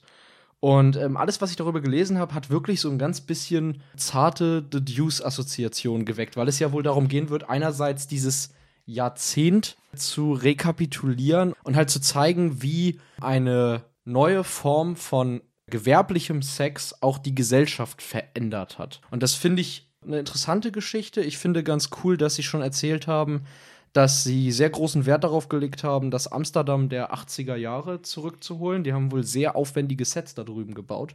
Zu den Hauptrollen ist, glaube ich, noch gar nichts bekannt. Also es sind viele holländische Darsteller, die uns jetzt wahrscheinlich hier nichts sagen. Genau. Joost Brauers, Julia Ackermanns, muss man mal gucken. Aber in Holland, äh, die haben ja in letzter Zeit ziemlich viele interessante Serien rausgebracht. Holland, Belgien, da kommt ja viel Gutes. Ich finde halt, diese Prämisse ist interessant und je nachdem, wie sehr sie da am Ende, ganz blöde gesagt, jetzt Sexgewerbe mit gesellschaftlicher Entwicklung verknüpft bekommen, äh, umso interessanter kann das werden als gut geschriebenes Ja. Drama. Deswegen wäre das meine zweite Netflix-Wahl. Dann darfst du jetzt nochmal entweder Sky, Returning Shows oder deine Wildcards einsetzen. Ja, wir haben ja noch die Kategorie andere. Da würde ich reingehen. Und zwar hatte ich mir da rausgeguckt, die Serie, genau, die Serie Our Flag Means Death. Okay, ja, das habe ich mir fast gedacht, dass die ganz nach deinem Gusto sein könnte. Das ja, soll eine Comedy werden, kreiert von David Jenkins, der vorher People of Earth gemacht hat. Und ist unter anderem besetzt mit Taika Waititi, Rory Kinnear und so. Es geht da um einen Aristokraten, der zum Pirat wird. Taika Waititi soll dann, glaube ich, auch Blackbeard spielen. Ja. Basiert so semi auf, einem, auf einer historischen Geschichte, ne? Also diesen, diesen State Bonnet oder wie er heißt. Diesen Aristokrat, den gab es. Das war der, der Gentleman-Pirat, hat man ihn genannt. Und es wird aber halt dadurch, dass es komödiantisch ist, das Ganze natürlich relativ locker erzählen. Und ja, also klar, jetzt Taika Waititi, da sagt man klar, natürlich nehme ich das, aber ich finde halt auch eine Piratencomedy ist cool. Abseits von Flucht der Karibik hatten wir das, glaube ich, noch nicht so richtig jetzt seit sehr langer Zeit. Ja, die Frage ist natürlich, inwieweit sie, wenn es so eine Comedy-Sache äh, sein wird, inwieweit sie dann auf See gehen werden und Das solche Sachen zeigen werden, ne? Oder ob Ja. das eher dann so ein Billigding ist. Ist die Frage, vielleicht sitzen die den ganzen Tag auch nur in irgendwelchen Spelunken oder unten in der Kajüte, ich weiß es nicht. Aber ich finde es ganz interessant. Ich freue mich auch, Rory Kinnear mal in irgendwas zu sehen, abseits von Bond und Penny Dreadful. Und ich hoffe, dass das so lustig wird, wie der Name Waititi einem ja immer verspricht. Fred Armisen ist dabei, Leslie Jones ist dabei. Ja. Taika Waititi soll zwei Folgen zumindest inszenieren bei dem Ganzen. Executive Also, Producer war, glaube ich, auch, ne? könnte vielleicht tatsächlich so ein bisschen in What We Do in the Shadows Richtung gehen.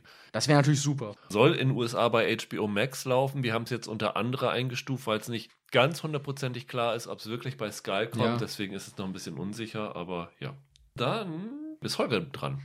Ich glaube, ich nehme mal Sky. Da nehme ich einen Pick. Da haben wir letztes Jahr schon drüber gesprochen, aber er ist nicht gekommen. Und zwar Landscapers. Das ist Ja. eine vierteilige, etwas düstere True Crime Mini-Drama-Serie mit Olivia Colman, die eben schon erwähnte Oscar-Preisträgerin in der Hauptrolle. Das Ganze wurde geschrieben von ihrem Mann, Ed Sinclair, Ja. und äh, produziert von der Produktionsfirma der beiden, Sister and Sky heißt das Ding, die wiederum auch hinter Chernobyl gesteckt haben. Haben wir genauso letztes Jahr schon gesagt. Es geht um ein Paar, gespielt von Coleman und David Basoulis. Also auch ein Darsteller, den ich gern sehe, toller Typ. Mike Lee's Naked muss man unbedingt mal gesehen haben. Da hat er einen traumhaften Auftritt, der ihm, glaube ich, sogar auch den Darstellerpreis in Cannes gebracht hat damals. Also dieses Paar bringt die Eltern der Frau um, verscharrt sie im Garten. Das Ganze fliegt auf, allerdings erst Jahre später, weil sie behauptet haben, dass diese Toten im Urlaub sind und dann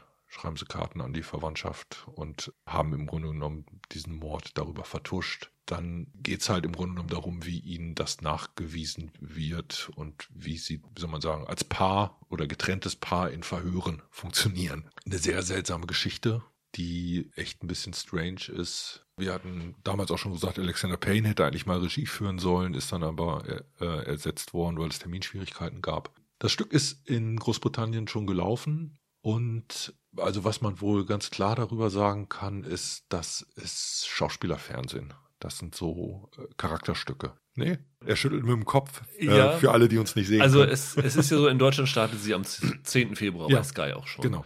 Und Du ich habe reingeguckt, ich hab die? Serie schon gesehen. Ah, okay. Deswegen ist sie für mich nicht in Frage gekommen. Okay. Die Sache ist die, es ist tatsächlich, ja, es ist Schauspielfernsehen, so ein bisschen, aber es ist auch ganz viel Inszenierungsfernsehen, weil Mhm. das Ja. Besondere an diesem Fall ist ja, dass die dann ja abgehauen sind nach Frankreich und wie du schon gesagt hast, quasi den Schein aufrecht erhalten haben, dass sie noch am Leben sind und die Rente kassiert haben und so. Und die haben dann ja quasi das gesamte Geld, was sie verdient haben, für Film Memorabilien eingesetzt. Das Mhm. heißt, sie haben vor allen Dingen, weil die Frau ein Riesenfan von Gary Cooper gewesen ist, Autogramme von ihm und Filmplakate und was weiß ich alles Gérard gesammelt. Depardieu spielt auch eine Rolle, ne? Gérard Depardieu ist angeblich der Brieffreund von, von ihr. Und das Besondere ist halt, dass die Serie das reflektiert, indem du so viele Szenen hast, die wie so andere Filme inszeniert sind. Mhm. Das heißt, du hast so viele Szenen, in denen sie sich selber als Westernhelden auf einmal sehen, weil sie so Gary Cooper-Fans sind. Also sie werden dann ja relativ schnell verhaftet und werden dann vor Gericht gestellt und verhört. Und wenn sie sich dann zurückerinnern, dann sind diese Erinnerungen aber halt mal in Nouvelle Vague-Form und mal in Western-Form gemacht. Das heißt, es ist auch sehr viel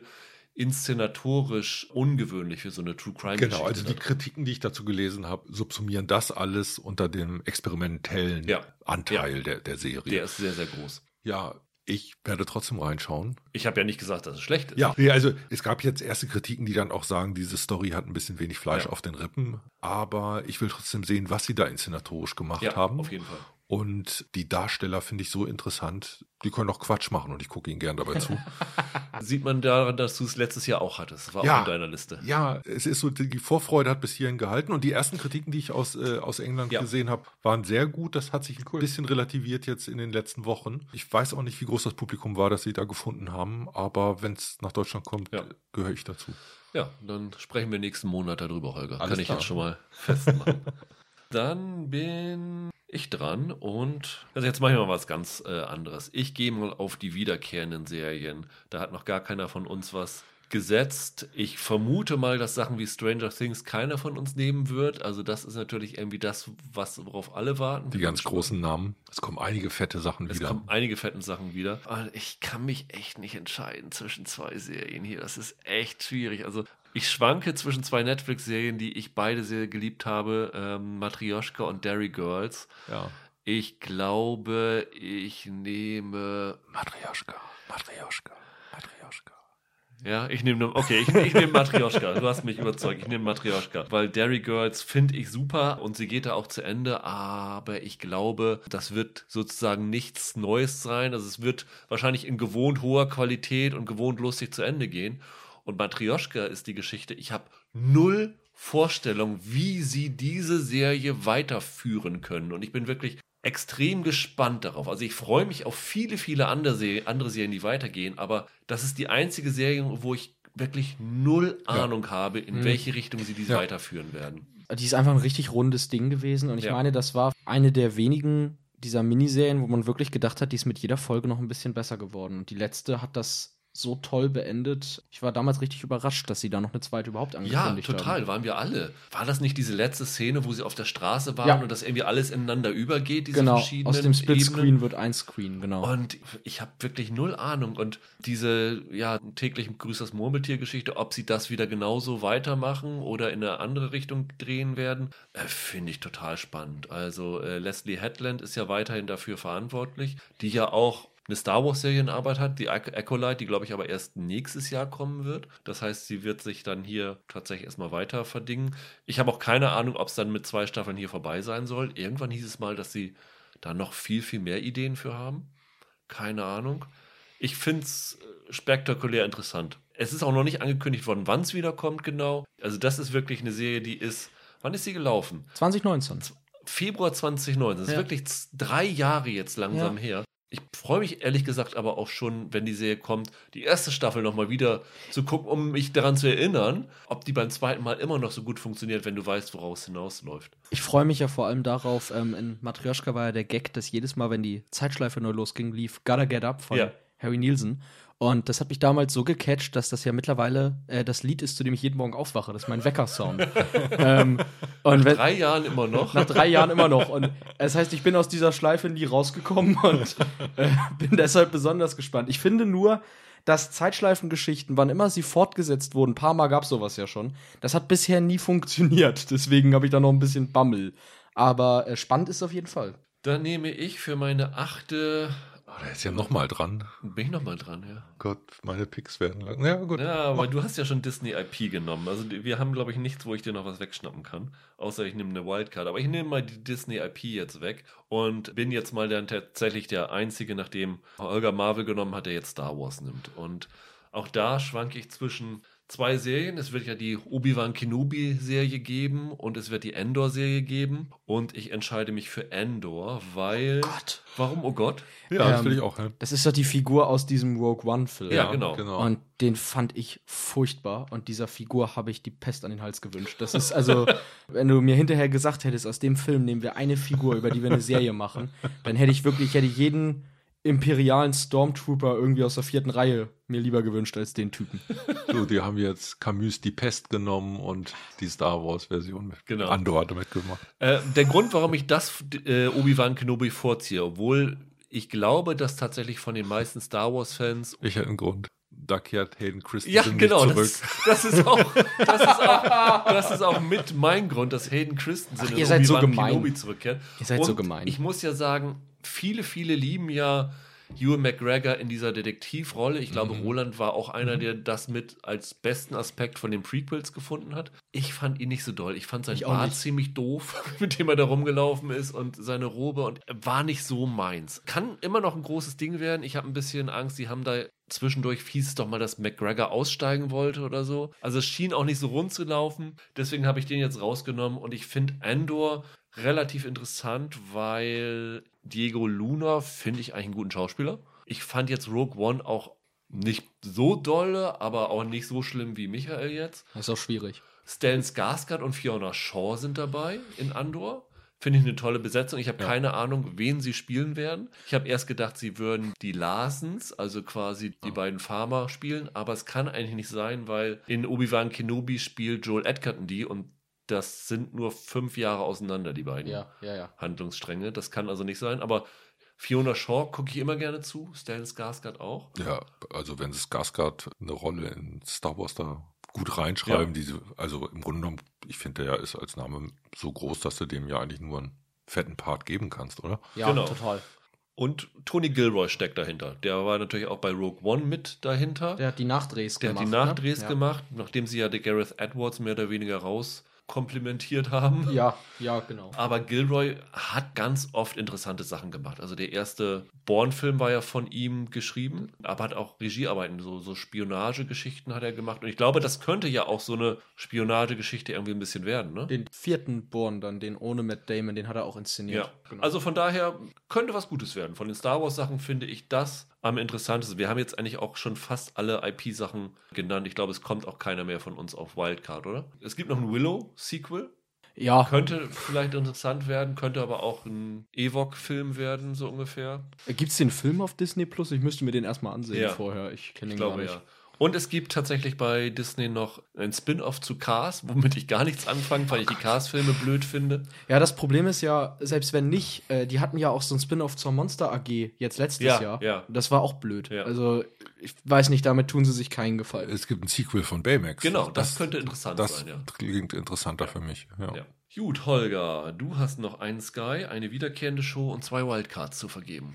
Na gut, also ich nehme meinen zweiten Sky-Pick und zwar wieder eine Wundertüte, von der ich nicht weiß, was ich da zu erwarten habe. Extinction von Joe Barton. Das ist der Typ, der Pflichtschande gemacht hat. Ja. Ja, das hatte ich für dich eigentlich vorgesehen. Ich hab gedacht, bei dem Namen, das, das wirst du auf jeden Fall Ja, nehmen. d- der hat mir echt gut gefallen. Ja.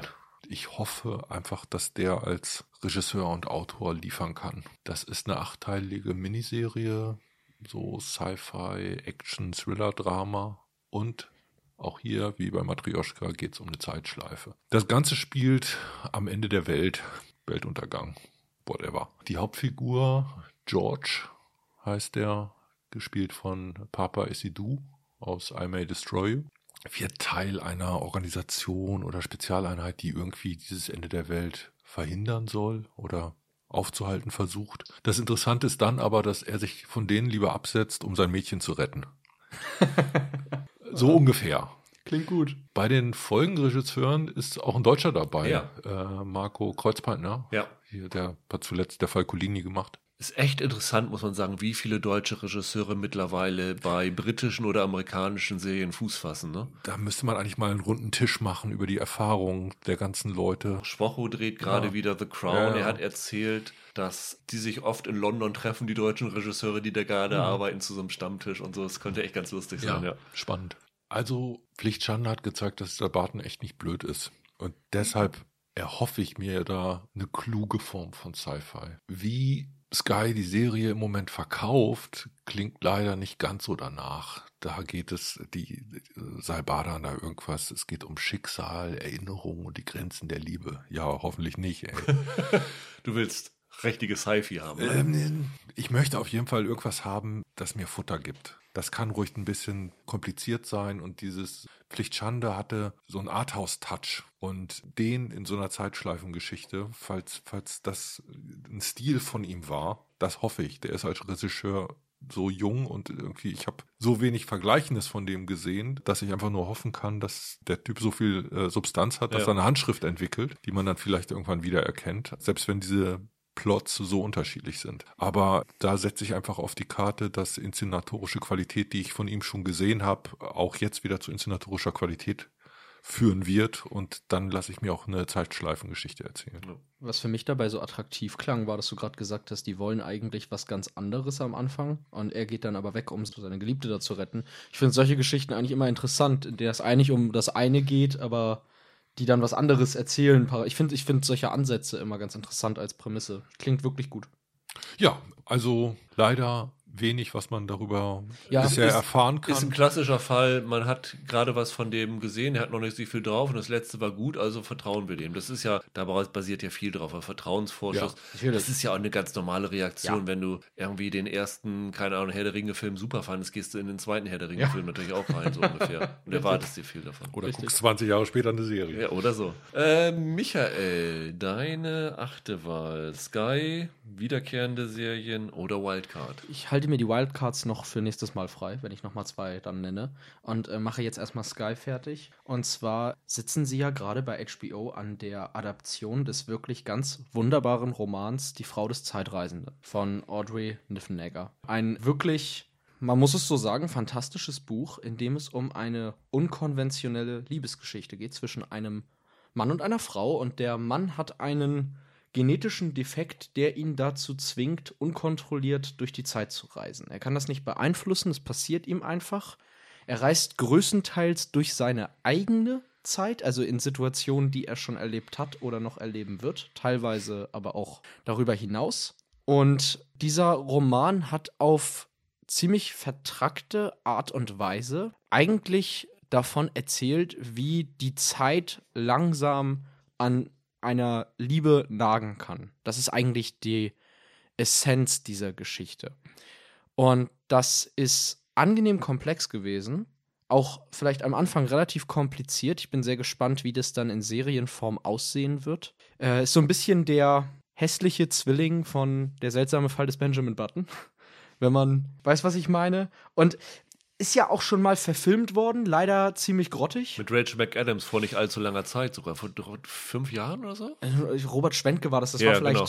weiß nicht, 2010 würde ich Oh, schätzen. so lange Ja, das schon, ist schon ja. länger her. Ist leider wirklich total missglückt, war überhaupt nicht gut, hatte mit diesem Buch bis auf die Prämisse wenig gemein.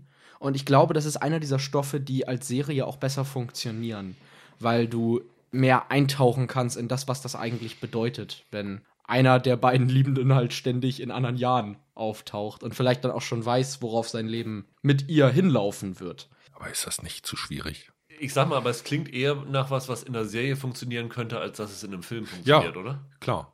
Ja. Aber es klingt auch wie etwas, das auch in der Serie vielleicht nicht funktionieren ja, könnte. Äh, möglich. Ich finde, es klingt, auch wenn man es nur hört, auch wie etwas, was als Roman nicht funktionieren Ja. sollte. Hat es aber. Also dieser Roman ist ja wirklich hochgeschätzt gewesen. Im Roman hast du immer diese Erzählerperspektive Klar. und im Film und Serie hast du immer eine Draufsicht. Und es gibt einfach Geschichten, die für in der Draufsicht nicht funktionieren. Das stimmt. Das wäre für mich so, so ein bisschen die Gefahr bei so einem Stoff. Das ist halt jetzt die Herausforderung. Ne? Das müssen sie jetzt beweisen, dass das Ja. tatsächlich funktionieren wird.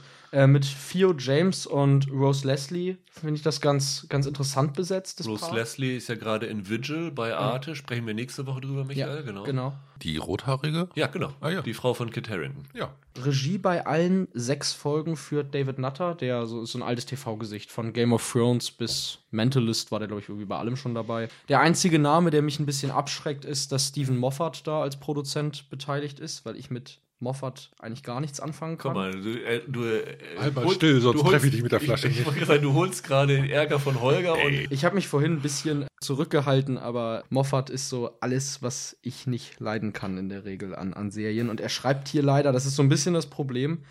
Aber eigentlich finde ich diesen Roman so toll, das kann der mir nicht kaputt machen. Also ich freue mich da wirklich. So, da biete ich jetzt eine Wette an. okay. Lass hören.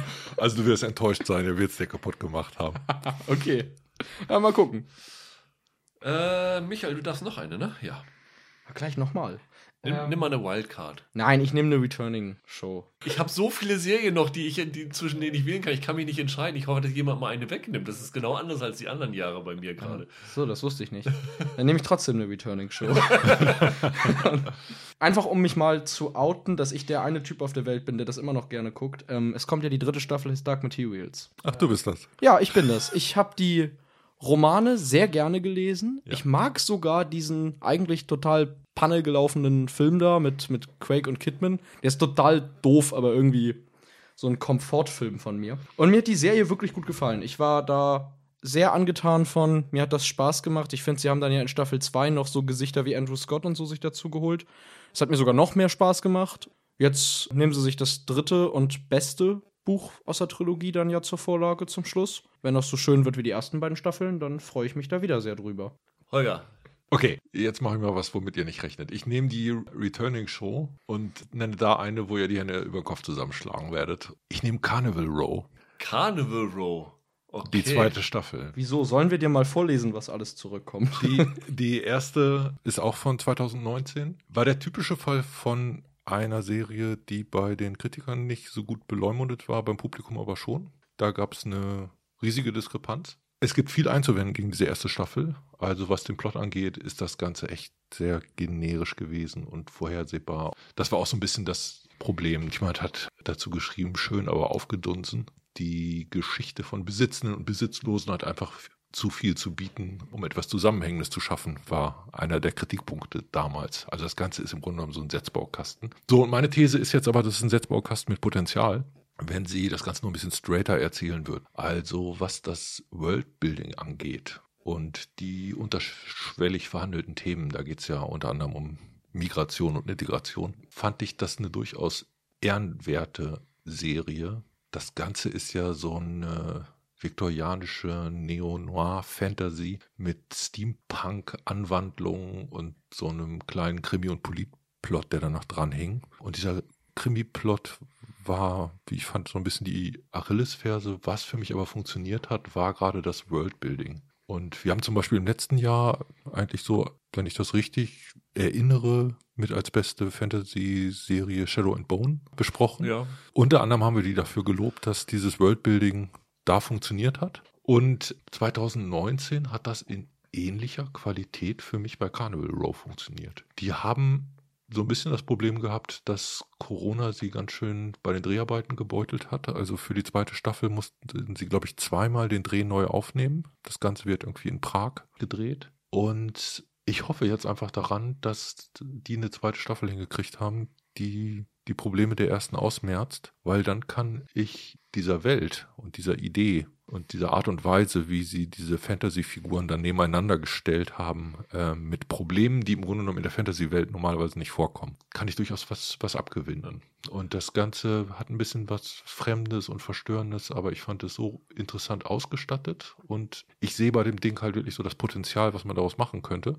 Und eine Sache, die noch dazu kommt, lange Jahre war für mich Orlando Bloom einfach nur so ein Schönling. Und jetzt ist er nicht mehr so schön. Ja, wirklich nicht.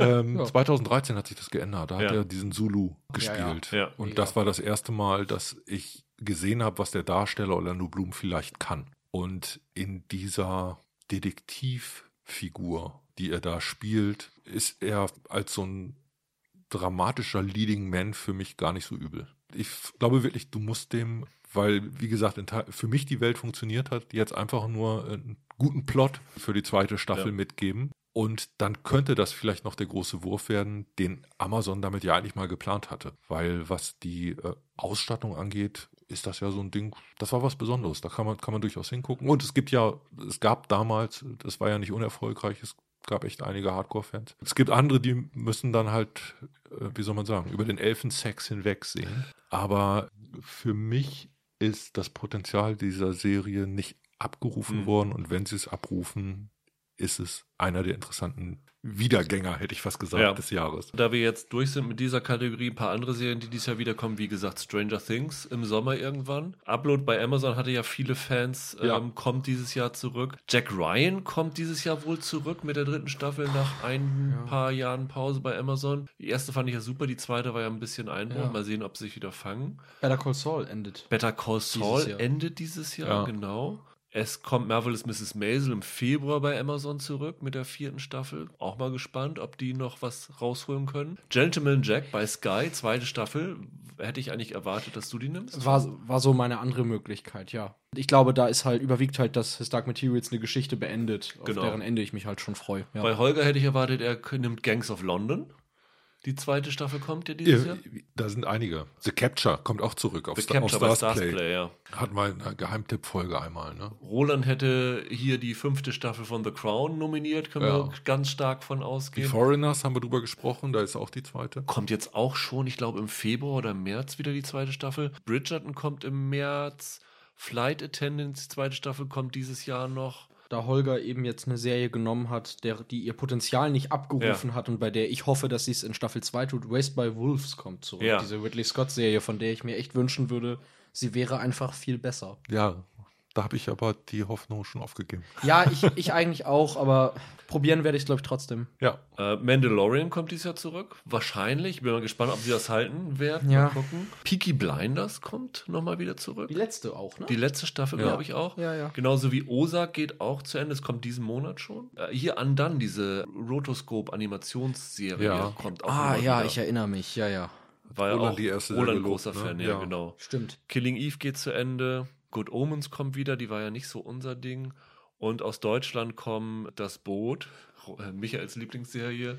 Ja, na, endlich wieder was für die schlechteste des Jahres. Äh, Babylon Berlin, das wird auch ganz interessant werden, wie das nach den Sachen hinter den Kulissen weitergehen wird. Und Atlanta kommt nach langer Pause zurück. Die hat ja auch gerade in den USA sehr, sehr viele Fans. Ja. Also große, große Anzahl an tollen Serien, die dieses Jahr zurückkommen. Ich habe noch zwei Kategorien zu befüllen. Auf, neben meiner Wildcard, das mache ich jetzt mal. Ja. Bei Amazon muss ich tatsächlich sehr kämpfen, was ich da nehme und entscheide mich tatsächlich für eine Serie, die ich eher gesagt bei Michael vermutet hätte, nämlich The English. Eine Western-Serie. Aber nur deshalb. Nur deshalb habe ich sie bei dir vermutet. Da war doch noch ein anderer Western. Normalerweise haust du ja alles weg, was mit Western hat, Michael. Ja. Äh, aber das hier nehme ich jetzt mal, weil ich finde es ganz interessant, dass Hugo Blick dahinter steckt, der vor einigen Jahren bei Netflix die Serie Black Earth Rising gemacht hat über Kriegsverbrecher-Tribunale mit Michaela Kohl damals, die dann später I May Destroy You gemacht hat. Da ist sie mir das zum ersten Mal aufgefallen, ganz, ganz großartig. Und das finde ich interessant, weil ich hätte Hugo Blick eigentlich nicht mit einer Western-Serie verortet. Ich finde es cool, dass Emily Blunt da mitspielt. Gucke ich mir immer sehr, sehr gerne an in allem, was sie macht. Stephen Rea ist dabei, Kieran Heinz ist dabei. Klingt interessant. Emily Blunt spielt eine Engländerin, die im späten 19. Jahrhundert in den amerikanischen Westen kommt, um sich an jemanden zu rächen, den sie für den Tod ihres Sohnes verantwortlich macht.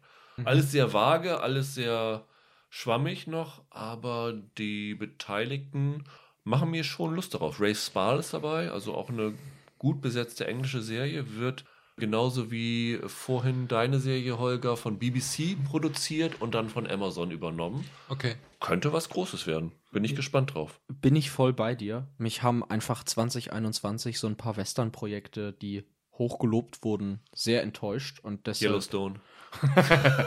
das nicht. Aber zum Beispiel Power of the Dog oder so, Ja. ähm, das fand ich alles ein bisschen, bisschen enttäuschend. Deshalb bin ich jetzt mal vorsichtig dieses Jahr, mich auf Western-Projekte zu freuen. Und dann muss ich meine Kategorie andere besetzen und habe hier zwei Serien ganz oben, wo ich weiß, eine Serie ist bei Holger sicherlich ganz oben, eine Serie ist bei Michael sicherlich ganz oben. Und jetzt ist die Frage, wen ärgere ich am meisten? Ich glaube, ich entscheide mich für. Ah, doch, die ist mir näher. Äh, Die Serie Trigger Point. Eine Serie, die von Jet Mercurio gemacht ist, der eine von Holgers und meine Lieblingsserien gemacht hat, Line of Duty, die auch relativ wenig drüber bekannt ist. Geht auch um eine Antiterroreinheit in Großbritannien. Hauptrolle spielt Vicky McClure, die auch in Line of Duty dabei gewesen ist. Kleiner Klammereinschub. Was ist denn da mit der neuen Staffel? Line of Duty Ja. mit der nächsten. Die habe ich ja schon gesehen. Die hast du schon gesehen, genau. Und die ist gut. Äh, Ich bin mir nicht ganz sicher, aber ZDF oder Amazon, da hat es ja immer hin und her Ja. geschwankt. Aber von daher, äh, wenn sie nicht kommt, ist vielleicht Trigger Point eine gute Möglichkeit, das Loch zu füllen. Es gibt nicht viel mehr darüber zu sagen, inhaltlich. Aber Jet Mercurio, auch wenn ich mit Bodyguard ja nicht so zufrieden war wie viele andere, aber der vermag es schon Spannung wie kaum ein anderer heute zu inszenieren. Und da so einen Antiterror-Plot draus zu machen, das finde ich absolut reizvoll. Und Vicky McClure ist, ist fantastisch. Also in Line of Duty ist sie mit das schauspielerische Highlight, würde ich sagen. Ja. Bin ich sofort dabei. Also von daher ist für mich Trigger Point hier meine Wahl. Holger, deine erste Wildcard. Hättest du die genommen übrigens, Trigger Point? Nee. Echt nicht. Wahrscheinlich aus den gleichen Gründen, was du gerade gesagt hast, dass ich vom Bodyguard auch nicht so angetan war. Ich nehme auch eine BBC-Serie, The Responder. The Responder mit Martin Freeman, ne? Britische Miniserie, fünf Teile mit Martin Freeman, der hier so ein, also er sieht so abgekämpft und so hart aus wie noch nie. Der spielt einen ausgebrannten Polizisten der Nachtschicht in Liverpool. Äh, Das Ganze dann noch mit einem mentalen Problem. Also gibt so ein Therapeutengespräch, das da durchläuft, à la Sopranos. Und er spielt so einen echten, wie nennt man das, Liverpudlian. Ja. Also Ja. Gauss oder Scoos, diesen, dieser Dialekt hat er sich dafür wohl drauf geschafft. Und das Ganze geschrieben wurde von Toni Schumacher. Dem Kölner Torwart. Nicht der, nicht die Was? große Goldkettchenbehangene Kölner Torhüterlegende, die ich übrigens mal an einem Altglascontainer getroffen habe. Ah, Aber das ist eine andere Geschichte. Nee, das ist ein ehemaliger Polizist. Der war elf Jahre bei der Polizei und hat genau das Gemacht, was die Figur macht. was quasi. die, was die Ja. Figur macht, so ein bisschen, genau. Freeman selber sagt, er habe die Serie gedreht, weil die Art, wie das Drehbuch brüllenkomische Scherze und tiefe Dramatik übergangslos miteinander mischt, fand er wohl sehr großartig. Also das sind gerade keine erlösenden Scherze zum Auflockern, damit wir das Dramatische verdauen können, sondern zwei Seiten der gleichen Medaille. Das springt einfach so ein bisschen, bisschen hin und her. Also die ganze Serie beginnt, glaube ich, damit, dass er zum Leichenfund irgendwie einer alten Dame gerufen wird und das Erste, was er macht, ist äh, am Torort eine Fluppe zu klauen, die neben ihr liegt und sich ihre letzte Mahlzeit warm machen. Und die spachtelt er dann halt weg, während er im Fernsehen eine Fernsehshow guckt bevor seine Kollegen am Tatort eintreffen. Also irgendwie ist das so die Geschichte des desillusionierten Polizisten. Eine Besonderheit ist, der ist allein unterwegs und das klassische Krimi-Klischee mittlerweile letztendlich von der Realität ja. auch gedeckt, weil die ja eigentlich nicht allein in Einsätze gehen, ist, dass halt immer ein Partner da ist. Und damit hast du im Grunde genommen so eine Kommentarspur. Und das findet hier halt nicht statt. Hier wird so ein bisschen gezeigt, wie halt der einzelne Polizist fertig werden muss mit dem, was er Tag für Tag erlebt. Interessant fand ich noch, dieser Drehbuchautor, der Tony Schumacher oder Shoemaker, hat einen Mentor und zwar einen ziemlich großartigen, nämlich Jimmy McGovern, der Erfinder von Cracker oder für alle Fälle Fitz ah, hieß die Serie. Ja. Also Mitte der 90er galt das mal als die beste Serie aller Zeiten, wenn ich mich erinnere. Lang, lang ist her. Ja, aber trotzdem halt für äh, britisches Fernsehen echt stilbildend ja. und was die Qualität des geschriebenen Wortes angeht, ein Hammer gewesen. Und der muss wohl über die Drehbücher mal rüber geguckt haben und seine Kommentare dazu abgegeben haben, was mich hoffen lässt, dass da vielleicht eine kleine britische Perle wartet. Michael, deine letzten beiden Wildcards darfst du noch vergeben. Ich gehe mal Richtung Apple für meine erste Wildcard und nehme eine Serie, über die ich selber gar nicht so viel weiß, aber ich finde den Cast cool und zwar Severance nehme ich. Das soll, glaube ich, jetzt schon im Februar kommen. Ja, Mitte Februar. Prämisse äh, verstehe ich noch nicht so richtig, aber das ist mit Adam Scott, John Turturro, Patricia Arquette und Christopher Walken echt geil besetzt. Und das, von Ben Stiller inszeniert, ne? Genau, also das, die Besetzung ist richtig cool und es geht wohl irgendwie um ein Abfindungsprogramm in einer Firma, bei der die Erinnerungen der Mitarbeiter an ihre Arbeit von den Erinnerungen an ihr Privatleben irgendwie getrennt genau. werden. Es hat so ein bisschen von der Prämisse, erinnert so ein bisschen an Philip K. Dick-Geschichten, ne? So genau. Aber soll irgendwie als Thriller-Komödie irgendwie funktionieren, glaube ich. Guck mal, das mit Komödie habe ich noch gar nicht so Mein mitbekommen. Ich, ich habe jetzt nur, so wie ich es verstanden habe, ist das halt, es scheint so eine etwas philosophischer gedachte Sci-Fi-Idee halt zu sein, die da durchgespielt wird. Bei Ben Stiller ist sicherlich nicht auszuschließen, dass das auch komödiantisch werden könnte. Wobei er mit seinem Escape at Namora ja auch sehr, sehr ernst gewesen ist. Stimmt allerdings, ja. Nee, aber diese Besetzung finde ich äh, total klasse und Totoro, Walken, Arquette, alle in einem Projekt finde ich toll. Also allein deshalb ja. Freue ich mich da tatsächlich ja. drauf und habe da irgendwie Lust, mir das anzusehen. Und es ist ja auch nicht weit hin. Und es ist ja immer schön, hier Serien zu nennen, bei denen man schon sehr früh sagen kann. Dass sie wirklich kommen. Äh, ja, dass sie A wirklich kommen und B, dass man recht hatte, wenn sie dann irgendwie ja. was taugen. Und bei meiner zweiten Serie habe ich mich jetzt noch mal spontan schnell umentschieden. Ich wollte gerade was anderes nehmen. Du nimmst bestimmt doch da jetzt Halo, um dein Videospiel triple voll zu machen. Hätte ich auch machen können. ja. Jetzt bringen ihn nicht in Schwanken. Ah, ich glaube, ich glaube, das Problem bei Halo ist, das ist schon so oft irgendwie, das ist schon so lange durch in der Produktionshölle. Ja, das ja, glaube, ne? gefühlt 20 Jahre, ja. ja. Das weiß ich nicht. Was ich noch interessant finde, ist auch bei Sky The White House Plumbers. Ja, die hatte, glaube ich, letztes Jahr. Genau, das ist eine der Watergate-Serien, die aktuell in Arbeit ist. Ich meine, es gibt noch irgendwie eine. Die, die andere ist Gaslit, die kommt bei Stars Play, genau. Genau. Die hat ein bisschen anderen Ansatz, ja. Die schwebt auch im Äther rum. Bei The White House Plumbers geht es ja um E. Howard Hunt und äh, G. Gordon, Gordon Liddy, ja. Liddy, die äh, damals, als dann der, der Watergate-Skandal losging, die quasi damit beauftragt waren, dafür zu sorgen, dass diese Präsidentschaft irgendwie gerettet wird. Von, genau, die sollten quasi die Leaks stoppen. Genau. Und deswegen hießen sie die Plumbers, die White House Plumbers. Ja. Genau, und am Ende hat es ja nicht geklappt. Ja. ich finde Watergate-Geschichten immer interessant und ist auch toll besetzt. Hast Woody Harrelson, Dom Hall Gleason, Lena Headey. Ich glaube, Judy Greer ist sogar mal wieder dabei. Immer cool, wenn Judy Greer irgendwo mitspielt. Kiernan Chipka. Genau, Justin Farrow habe ich, glaube ich, noch gar nicht gesagt. Ist ja der andere neben Harrelson. Die beiden machen ja die Hauptrollen. Genau. Ich habe irgendwie gar nicht mitbekommen, haben sie den Nixon besetzt oder ist das wieder so ein Ding, das um Nixon rumfilmt? Das finde ich immer lustig, wenn sie den Soweit so ich weiß, haben, haben sie ihn nicht besetzt. Nee. Ja, dann filmen die wieder cool um Nixon rum. Das ist immer meine Lieblingstrope bei sowas. Äh, nee, ich finde ich als Prämisse cool, ist besser als mir zum x-ten Mal die Geschichte von den Journalisten zu erzählen, die wir jetzt alle zu Genüge runterbeten können und bin ich gerne mit dabei. Ich glaube, ich finde tatsächlich diese Gaslit-Serie bei Starsplay interessanter. Die basiert ja auf dem Podcast äh, Slow ja, Burn ja. und so ein bisschen so die unbekannteren Aspekte dieses Watergate-Skandals beleuchtet. Ich Bei White House Plumbers, ich finde die auch super interessant, deswegen hatte ich sie letztes Jahr auf meiner Liste, aber die geht dann, glaube ich, eher den bekannteren Weg. Und ähm, Gaslit ist ja mit Roberts, Julia Roberts, Sean Penn und Dan Stevens und Auch Betty. Gilpin aus Glow auch ziemlich. Shea Wickham auch, also die Wiedervereinigung des Homecoming-Duos unter der Regie oder der Federführung von Sam Esmail. Also ist für mich auch genauso interessant wie White House Plumbers. Also sind beide Serien total faszinierend. Ich bin wirklich gespannt, welche von denen als erstes dann rauskommt. Ja, genau. Vielleicht kommt eine erst nächstes Jahr und wir haben so ein Dope-Six-Szenario. Ja, Aber weiß. nee, es ist genau wie äh, Holger vorhin bei dem Vergleich sagte, du hast dann da zwei Serien, die du auch irgendwie vergleichen kannst. Und Ja. das finde ich da jetzt schon reizvoll. Ja.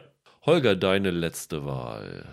Oh, das ist so schwierig. Also, ich nehme, glaube ich, mal was Leichtes. Und zwar von Stephen Merchant, The Outlaws. Ja. Da geht es um eine Gruppe von Typen und Typen ist genau das, was man da geliefert bekommt, glaube ich, die Sozialstunden ableisten müssen in Bristol. Und das scheinen alles ziemlich Idioten zu sein. Also es klingt jetzt despektierlich, aber die haben alle offenbar einen Sockenschuss. Es gibt da irgendwie eine Influencerin und ein linker Aktivist und so eine Business-Kanaille ist dabei.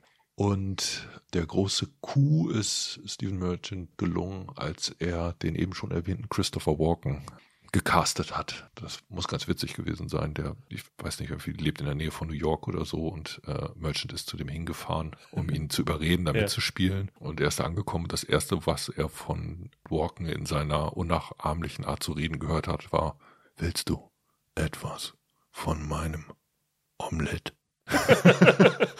Und Merchant sagt, ich hatte gut gefrühstückt, aber ich konnte natürlich ein Omelett von Christopher Walken nicht ablehnen. Ja, das ist die Serie, wo noch äh, kolportiert wurde, dass im Zuge der Dreharbeiten ein Bild von Banksy übermalt wurde. Das Ganze ist, glaube ich, witzig. Das ist genau das, was ich mir davon von erwarte. Und das ist schon so Typen-Comedy, ne? Die stellen da irgendwie so ein paar Vollpfosten mit ein bisschen Herz in so eine kleinkriminellen Geschichte. Ich meine, die Gruppe findet irgendwie Geld und vertuscht das. Das ist, ist Teil dieses Rahmenplots. Aber eigentlich geht es da um die Einzelauftritte. Ich muss sagen, Steven Merchant ist einer der lustigsten Menschen, den ich kenne. Egal, glaube wo der auch. ist, ob er in Podcasts ist, ob er Gast. Er hatte irgendwann mal einen Gastauftritt in Big Bang Theory, einen vor zwei Folgen. Selbst da, obwohl es eine der späteren Staffeln war, war der irre lustig.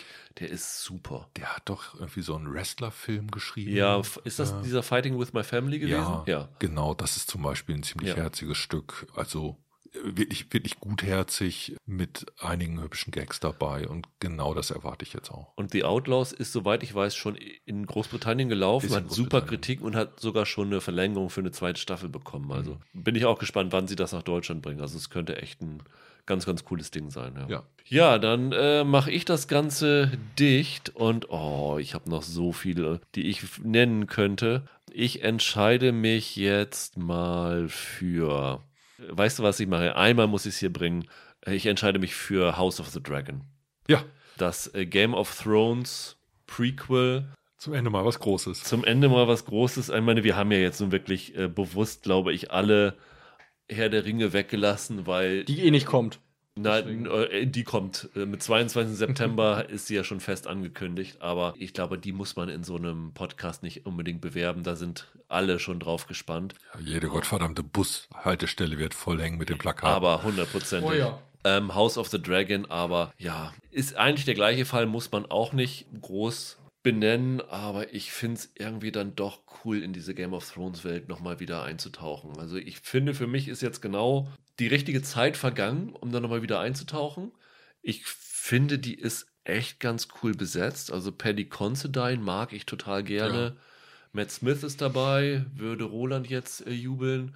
Äh, Rice Iphans ist dabei. Graham McTavish, der ja zuletzt bei Outlander, glaube ich, dabei gewesen ist. Also auch so Charakterköpfe, die sie da gecastet haben. Die Autorin Charmaine the Great ist auch an einer Amazon-Serie beteiligt, die dieses Jahr kommen soll. Daisy Jones and the Six, das ist so eine Musikserie, die da Mhm, kommen ja, ja. wird. Sabochnik soll wieder Regie führen, Miguel Sabochnik, der ja äh, Battle of the Bastards und Winds of Winter da gemacht hat. Ich finde es dann doch irgendwie spannend. Also ich habe da Bock drauf. Ich habe da Angst vor. Die ganzen großen Sachen. Also ich habe Angst, dass sie Herr der Ringe verbocken. Ja. Ich glaube, da ist es, gibt es eine große berechtigte Angst für. Ich habe Angst, dass sie Stranger Things an die Wand fahren. Ich habe Angst, dass Mandalorian das Niveau nicht halten kann. Und ich habe besonders große Angst bei Game of Thrones. Der Vorteil ist ja, dass das Finale von Game of Thrones schon so scheiße war, dass sie eigentlich das nur besser machen können jetzt und von vorne anfangen können. Und ich glaube, dass sie da wirklich sich bewusst, ich meine, die hatten so viele Möglichkeiten, das weiterzuführen, und haben sich jetzt bewusst für das entschieden, wo ich denke, Ja, aber auch nach einigem Hickhack, ne? nach einigen Hickhack, aber ich denke schon, dass sie sich ziemlich sicher sind, dass es da funktionieren könnte. Und ich, ich meine, das geht ja um die Targaryens in der Serie, also um die großen Drachenfamilie, die Drachenreiter. Das wird ein Riesenspektakel werden. Auf jeden Fall. Ja, äh, ich drücke Ihnen die Daumen, dass es funktioniert. Ich kann zu Holger ja nur entgegnen, am besten äh, hat man es, wenn man die Perspektive von mir hat und sich auf keine der genannten Serien freut. Kann man gar nicht enttäuscht Du werden. findest aber auch alles schlecht, was ein Publikumserfolg Ja. nee, das, in den das, letzten Jahren. nee das, das stimmt nicht. Das stimmt Äh, nicht. Schau dir mal an, wie Oh, erfolgreich Yellowstone, Yellowstone, in den wollte USA grad- ist. genau, wollte ich gerade den sagen, ja. Wollen noch ein paar Serien nennen, wo wir durch sind, die wir nicht untergebracht haben. Also äh, Slow kann- Horses. Slow Horses. Wo war Wieder uns mal, wieder mal, Jahr. stimmt. Ich war so stimmt. enttäuscht. Warum- Also Slow Horses bei Apple könnt ihr die letzten zwei äh, Jahresvorschauen hören, wenn ihr darüber was wissen wollt, weil wir sie alle drin hatten mit Gary Oldman. Es kommt dieses Jahr das Star Trek Discovery Spin-off Star Trek Strange New Worlds. Ja. Das ist ehrlich gesagt das einzige Star Trek-Projekt, auf das ich mich noch richtig freue. Mhm. Und wenn sie das nicht hinkriegen, Da ist vorbei. dann ist es wirklich gelaufen. Ja. Also äh, nachdem, Aber die haben auch weitere Sachen in der Pipeline. ja, Aber, aber, da gibt da keine. aber das ist das einzige, das einzige in den letzten Jahren, wo wirklich die Fans, die richtigen Originalfans, wirklich angetan von Mhm. waren, von dem Look, von den Darstellern, von dem Angang, den sie da genommen haben. Und das müssen sie jetzt hinkriegen. Das wird wahrscheinlich bei Sky laufen, vermuten wir, weil es Paramount Plus laufen wird und während die anderen Sachen ja noch lizenziert sind, beziehungsweise Discovery ist dann ja zurückgeholt worden, wird ja auch bei Paramount Plus laufen dann letztendlich, wird Strange New Worlds da sicherlich auch laufen. Ich habe bei mir noch drauf äh, The First Lady, fand ich super interessant. Hattet ihr das auch? Mit Viola Davis, ne? Viola Davis als Michelle Obama, Gillian Anderson als Eleanor Roosevelt und Michelle Pfeiffer als die Ehefrauen der Präsidenten, von Susanne Bier inszeniert. Nebenrollen Dakota Fanning, Kiefer Sutherland, Aaron Eckhart, Ellen Burstyn, Lily Rabe. Finde ich interessant. Es zeichnet sich fort, wenn es um Präsidenten geht, muss Kiefer Sutherland besetzt werden. Das ist, glaube ich, alles, was ich mir gedacht habe. Sutherland spielt Roos Roosevelt, ne? Oder? Ach, warum nicht? Ich glaube, ja. Sutherland kann, glaube ich, jeden US-Präsidenten spielen. Also fand ich irgendwie ganz interessant. Weiß Mhm. ich nicht. Bin ich gespannt drauf. Was habt ihr noch so? Ich habe noch eine Serie, vor der ich Angst habe. Okay. Die Neuauflage, äh, wie soll man sagen, der großen 80er-Kultserie Shogun. Ja, Damals wobei, die mit- fand ich interessant, ehrlich gesagt. Damals mit Richard Chamberlain. Ja. Ähm, den Hauptdarsteller Cosmo Jarvis, sagt mir nichts, Nee, den sie da gecastet haben. Ähm, dahinter steckt der Typ, der zuletzt äh, Perry Mason gemacht hat, Timothy Van Patten. Genau, der war ja auch an Boardwalk Empire beteiligt, ja. Ja, und äh, als Regisseur hat er Ja. bei Sopranos und Ja, genau. Wire äh, Folgen gemacht, also kein ganz schlechter. Ich kann das nicht so richtig einschätzen. Die haben diesen Hiroyuki Sanada als Fürst Toranaga besetzt. Also den, den kennt man aus. Ja, Lost hat er mal äh, angefangen, seine Karriere im Westen und Westworld. Ich, ich frage mich da auch, warum es sein muss, weil ich habe das Gefühl, dass die alte Shogun-Serie zum einen einen ganz guten Ruf hat, dass sie recht werkgetreu gewesen ist, recht gut gewesen ist und ja auch nicht irgendwie Whitewashing betrieben hatte damals, oder? Habe ich das falsch in Erinnerung? Nee, das war ja gerade das, äh, das Großartige. Also der Erfolg steckte ja daran, da geht es ja durchaus um das Entdecken einer fremden, abgeschotteten Welt. Und genau das haben die Zuschauer im Fernsehen auch gehabt, Ja. in denen, denen im Grunde genommen zum ersten Mal würdevoll so ein historisches Bild von Japan Ja, vorgeführt wurde. Finde ich auch. Also deswegen weiß ich auch nicht, warum man das machen muss, aber könnte natürlich was werden, ja. Genau, deshalb habe ich ein bisschen, ein bisschen Angst Ja. davor, aber ähm, da sind noch ein paar ganz gute Namen. Also hier der Hauptdarsteller von Pflichtschande ist auch dabei. Ja. Tananobu Asano ist auch dabei. Den kennen alle aus den Torfilmen.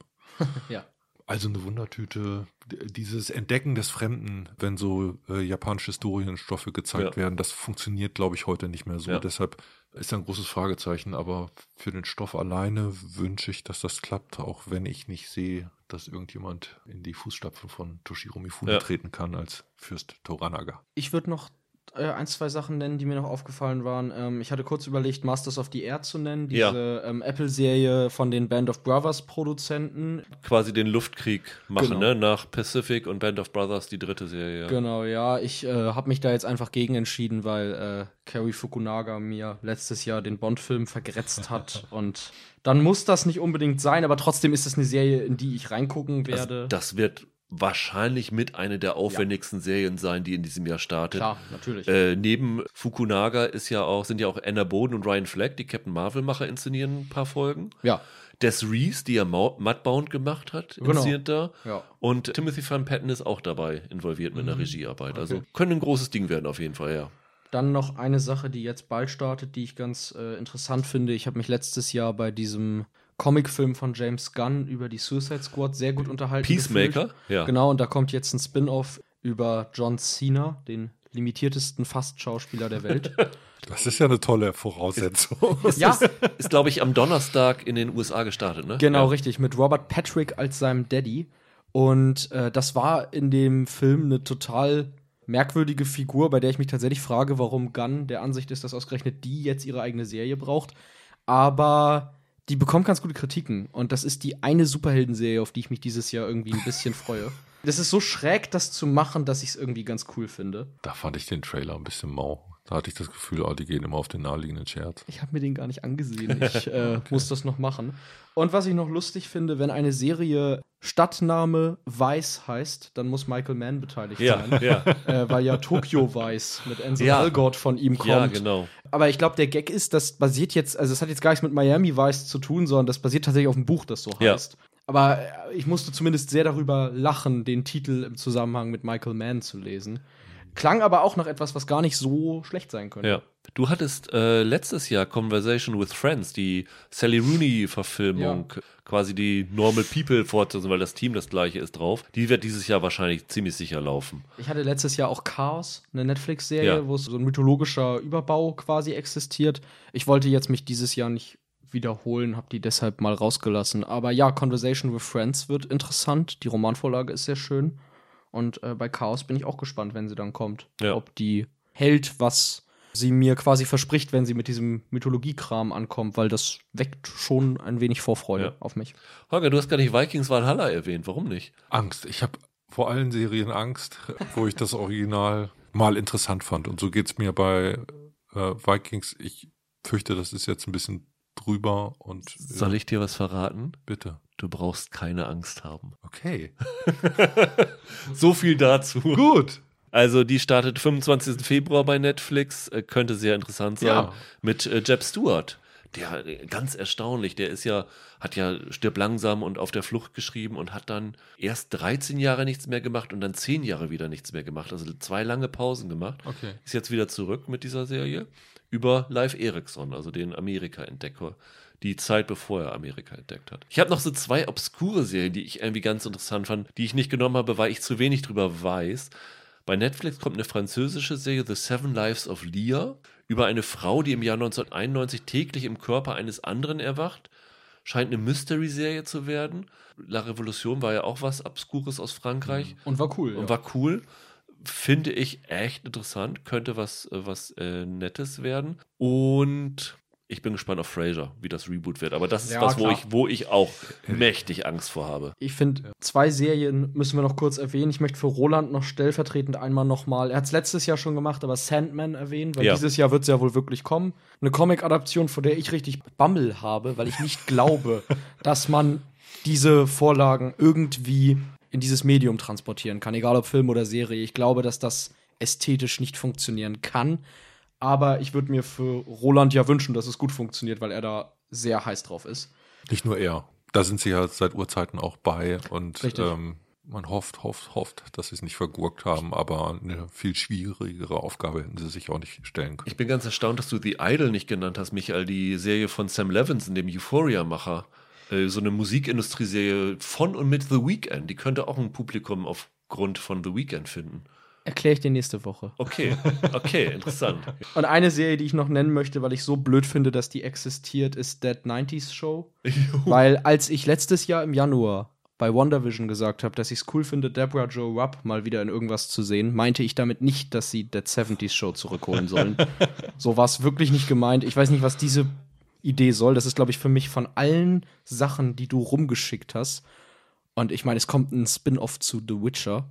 Aber Dead 90s Show ist die beknackteste Idee für mich dieses Mhm. Jahr. Das hätte ich schon im Elevator Pitch nach dem ersten halben Satz abgelehnt. Es gibt übrigens noch zwei relativ aktuelle, ich nenne es mal True Crime Serien. Inventing Anna kommt, glaube ich, im Februar schon Ja. bei Netflix über diese Anna Sorokina, diese Hochstaplerin, Ja, die mhm. sich als russische Erbin ausgegeben hat mit äh, Julia Garner von Ozark. Äh, könnte interessant sein, ist die erste richtig echte Shonda Rhimes Serie, die sie wirklich selber geschrieben hat. Also Bridgerton war sie ja nur Produzentin. Alternativtitel Catch Her If You Can. Ja. Und das andere ist The Dropout bei Disney Plus, ähm, das für mich so ein Poten- Potenzial hat, die Serie Dopesick zu sein. Das ist ja ein bisschen diese Elizabeth Holmes-Geschichte, die ja gerade wegen ihrer Blutanalyse-Geschichte verurteilt worden ist, gemacht von den Podcast-Machern The Dropout, die dahinter stecken. Regie Michael Showalter von The, The Big Sick und mit William H. Macy, Stephen Fry, Michael Ironside, Amanda Seyfried, Sam Waterston. Toll besetzt. Könnte auch was Großes werden. Ich sag mal so, äh, 2022 könnte wirklich wieder ein großes Serienjahr werden. Ja, Schön wie wär jedes, oder? Was hast du gesagt? Fast 200 Serien, die wir in dieser Liste hatten, ja. Liste allein hatten. Und Ähm. ich würde vermuten, dass wir nur ein Drittel von dem wissen, was wirklich kommt. Ja. Ich würde ja sagen, da sind auf jeden Fall noch ein paar interessante Koreaner, von denen wir nichts Ja, wissen. Die, ja. Ich glaube, irgendwo stand 735 Serien sind letztes Jahr gelaufen. Hm. Also es ist eine irre Zahl. Also Hm. selbst wir, die wirklich viel gucken und viel besprechen, Ja. können da wirklich nur einen Bruchteil abdecken. Und ich bin wirklich wieder sehr, sehr gespannt, was davon am Ende wirklich gelaufen ist und was am Ende wirklich gut davon sein wird. Ja. Die größte Spannung ist ja, wie Holger angedeutet hat, welche Serie dann irgendwann im Juni, Juli auf einmal bei Netflix äh, wochenlang auf Platz 1 ist, von Ja. der jetzt Ja. noch Ja. bis Mai noch keiner weiß. Genau. Also, genau. Ja, dann danke ich euch. Nächste Woche gehen wir gleich in die Vollen, Michael. Wir Ja. haben uns gleich vier Serien vorgenommen. Wir werden sprechen über die zweite Staffel von Euphoria. Ich vermute, deswegen hast du eben gesagt, ich erzähl's dir nächste Woche. Da hast du recht, ja. Ähm, wir werden sprechen über Vigil, die ich vorhin schon angesprochen habe, mit Rose Leslie, die bei Arte läuft. Archive 81, eine Horrorserie auf Netflix. Und die zweite Staffel von Der Pass bei Sky. Also äh, ziemlich viel, was wir uns vorgenommen haben. Die nächsten drei Wochen sehr, sehr viele Serien, weil wir jetzt ein paar durch die ganzen Jahresend-Podcasts und Vorschau-Podcasts ein bisschen in Verzug geraten sind, ein bisschen nachholen müssen. Ja. Aber ich bin wirklich sehr gespannt, weil ich auch vieles davon noch nicht gesehen habe. Und ja, Holger, also du bist auf jeden Fall für Pam und Tommy eingeplant und für Landscapers und für Vikings Valhalla. Okay. Bis dahin, habt ein schönes Wochenende, habt ein richtig, richtig tolles Serienjahr 2022. Hoffentlich wieder mit uns und wir hören uns nächste Woche wieder. Macht's gut, ciao, ciao. Tschüss. Ciao.